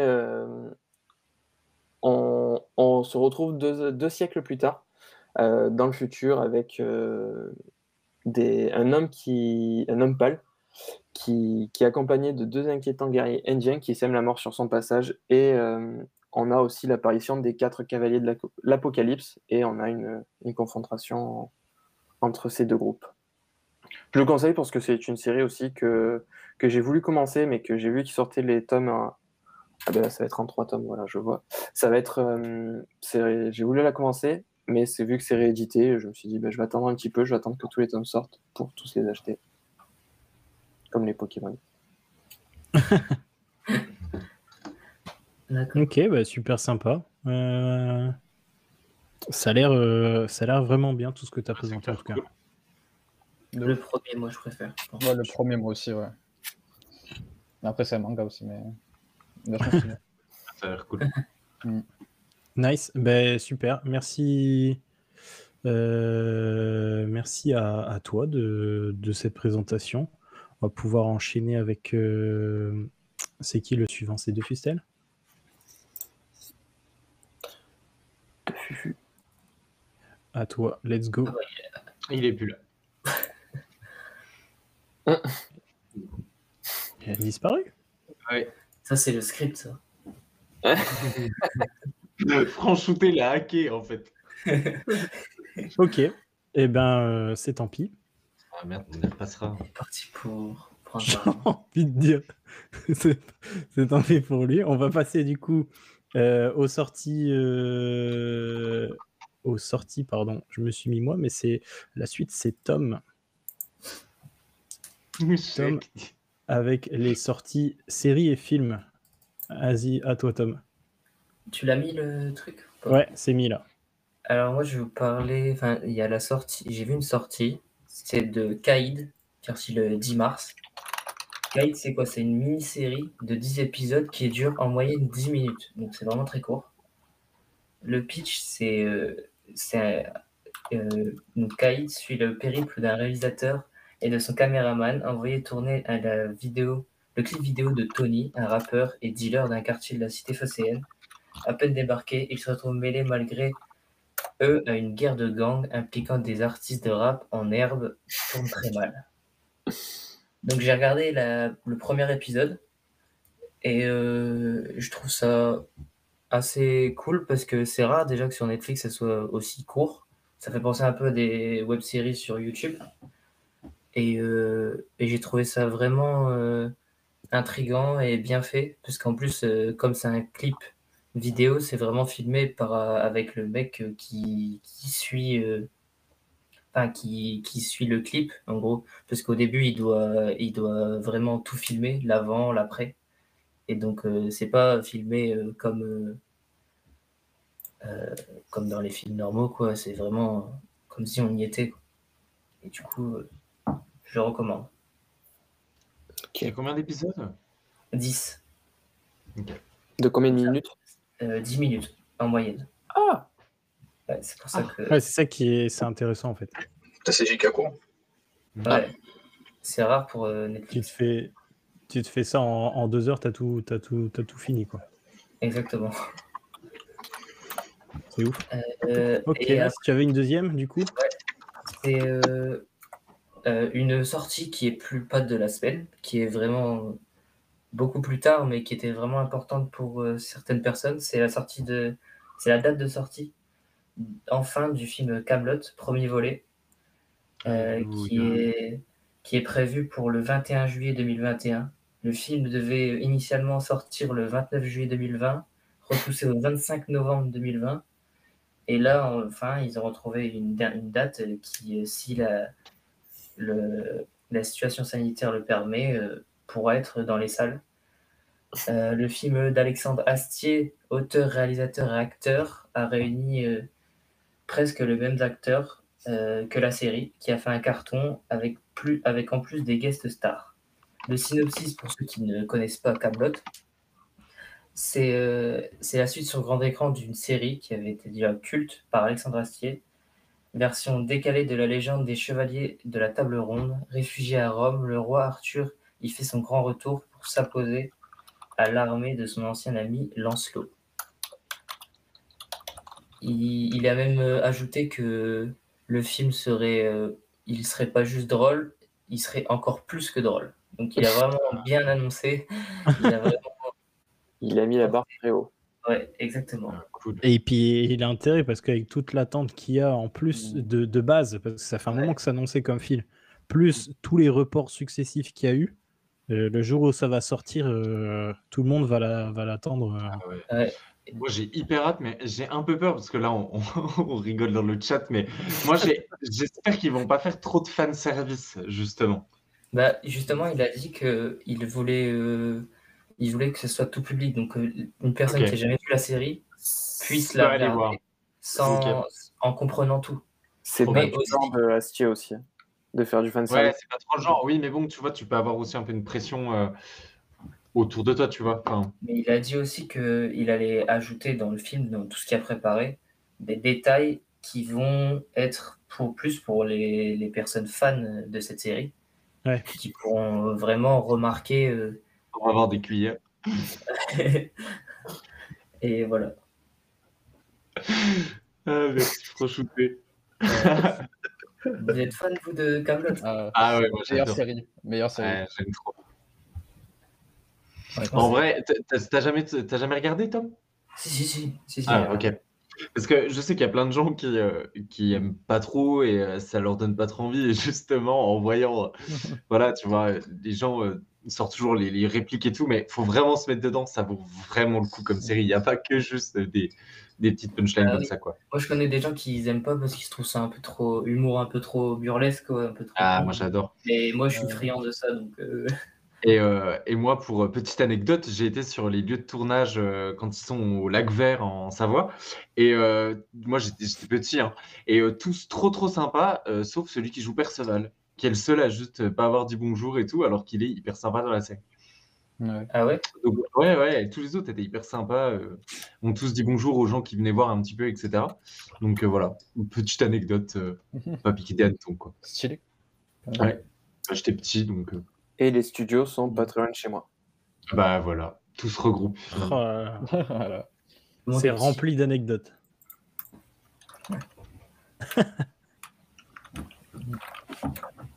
ok, Ouais, voilà. ben, euh, du coup, on va pouvoir passer euh, à notre cher ami euh, de Fustel.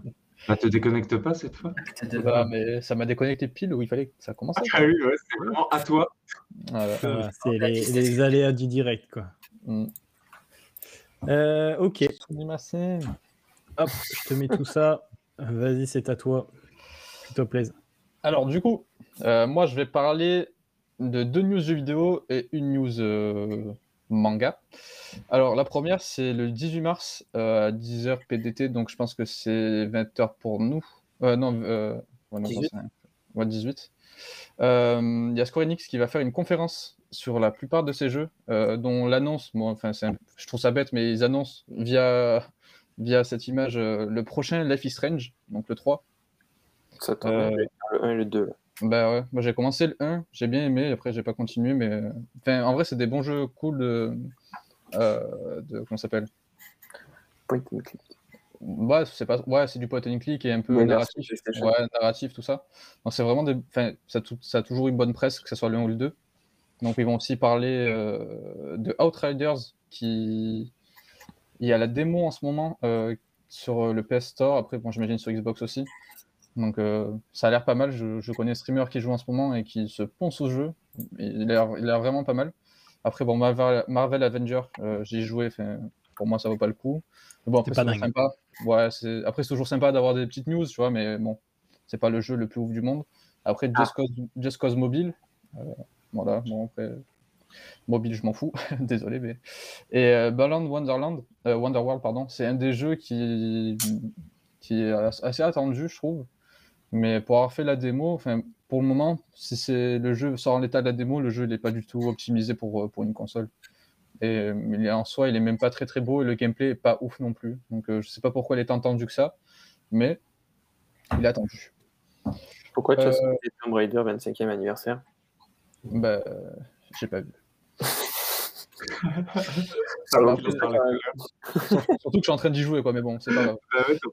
C'est pas grave. Euh, donc, seconde news, euh, je vais parler euh, de Captain Tsubasa. Je sais pas si ça se voit sur la. Bon, enfin bref, non, ça se voit pas. En tout cas, Pas du tout. Ouais, mais c'est pas grave. Le, le maillot, le maillot, c'est édition Captain Tsubasa. Euh, voilà. Style maillot. Euh, du coup, euh, donc il y a une partie gratuite de la prochaine quoi, la mise à jour qui est sortie le 11 mars. Il y a une partie gratuite et une partie payante. Donc la partie gratuite, c'est trois nouveaux personnages pour euh, ton mode euh, un peu le mode chute. hein, c'est un peu le même style. Donc il y a deux joueurs japonais, euh, Shingo Aoi et Ryo Maino, et le capitaine de l'équipe nationale de, de- d'Arabie Saoudite, donc Marc Owarian. Apparemment, Marc Owa- Owarian va être terrible. Il a deux des meilleures techniques du jeu. Donc du coup, pense que je vais l'acheter parce que pour moi, c'est. Tu vois, la, la semaine dernière, je disais que Rocket League c'était le meilleur jeu de foot actuellement, mais en fait, pour moi non, c'est c'est Captain Tsubasa. Après, il y a beaucoup de fanservice et tout, mais euh, ça propose Ah ouais? quand même, ça propose quand même pas mal. Ouais. En fait, tu as du jeu de foot, tu as du fanservice avec les, les techniques de Captain Tsubasa, forcément. Mais euh, et, et c'est un peu RPG aussi, tu vois. Enfin, tu montes ton équipe parce qu'ils ont un système de, de notes, de valeurs, tout ça. Et euh, tu peux faire des synergies. Enfin, c'est vraiment. T'aimes Captain Tsubasa, c'est vraiment un très très bon jeu. Après, il manque un peu de joueurs. J'y ai joué, ouais, enfin, je l'ai, j'y ai joué un peu. Mhm. Et, euh, et dès le début, enfin, c'est au, début, c'est pas si simple que ça à, à jouer, je Ah, trouve. C'est compliqué. coup, hein. ça rend le jeu un, un- bien. Enfin, moi, j'aime bien les jeux qui sont pas trop faciles dès le début, quoi. Mm. Ben, en fait, il est super dur, t'as l'impression que c'est assez simple. Mais euh, tu vois, après, j'ai fait le mode aventure, je l'ai fait. En fait, t'as quatre histoires de base, je l'ai fait. Euh, après, je me suis lancé sur le mode online, ben, je me suis fait déchirer, tu vois. Enfin, les premiers matchs, je les ai. les premiers matchs, les mecs, je les ai, je les ai détruits. Sans parler des, des bots, parce qu'au début, tu joues comme des bots pour. euh, voilà. Et après, tu joues contre des mecs. Au début, je les ai détruits. Et après, je tombais contre des mecs qui étaient vraiment trop chauds et qui ont poncé le jeu. En fait, tu vois que le, le gameplay, il est super profond au final, mais euh, qu'il est assez dur en fait à, à vraiment maîtriser en fait.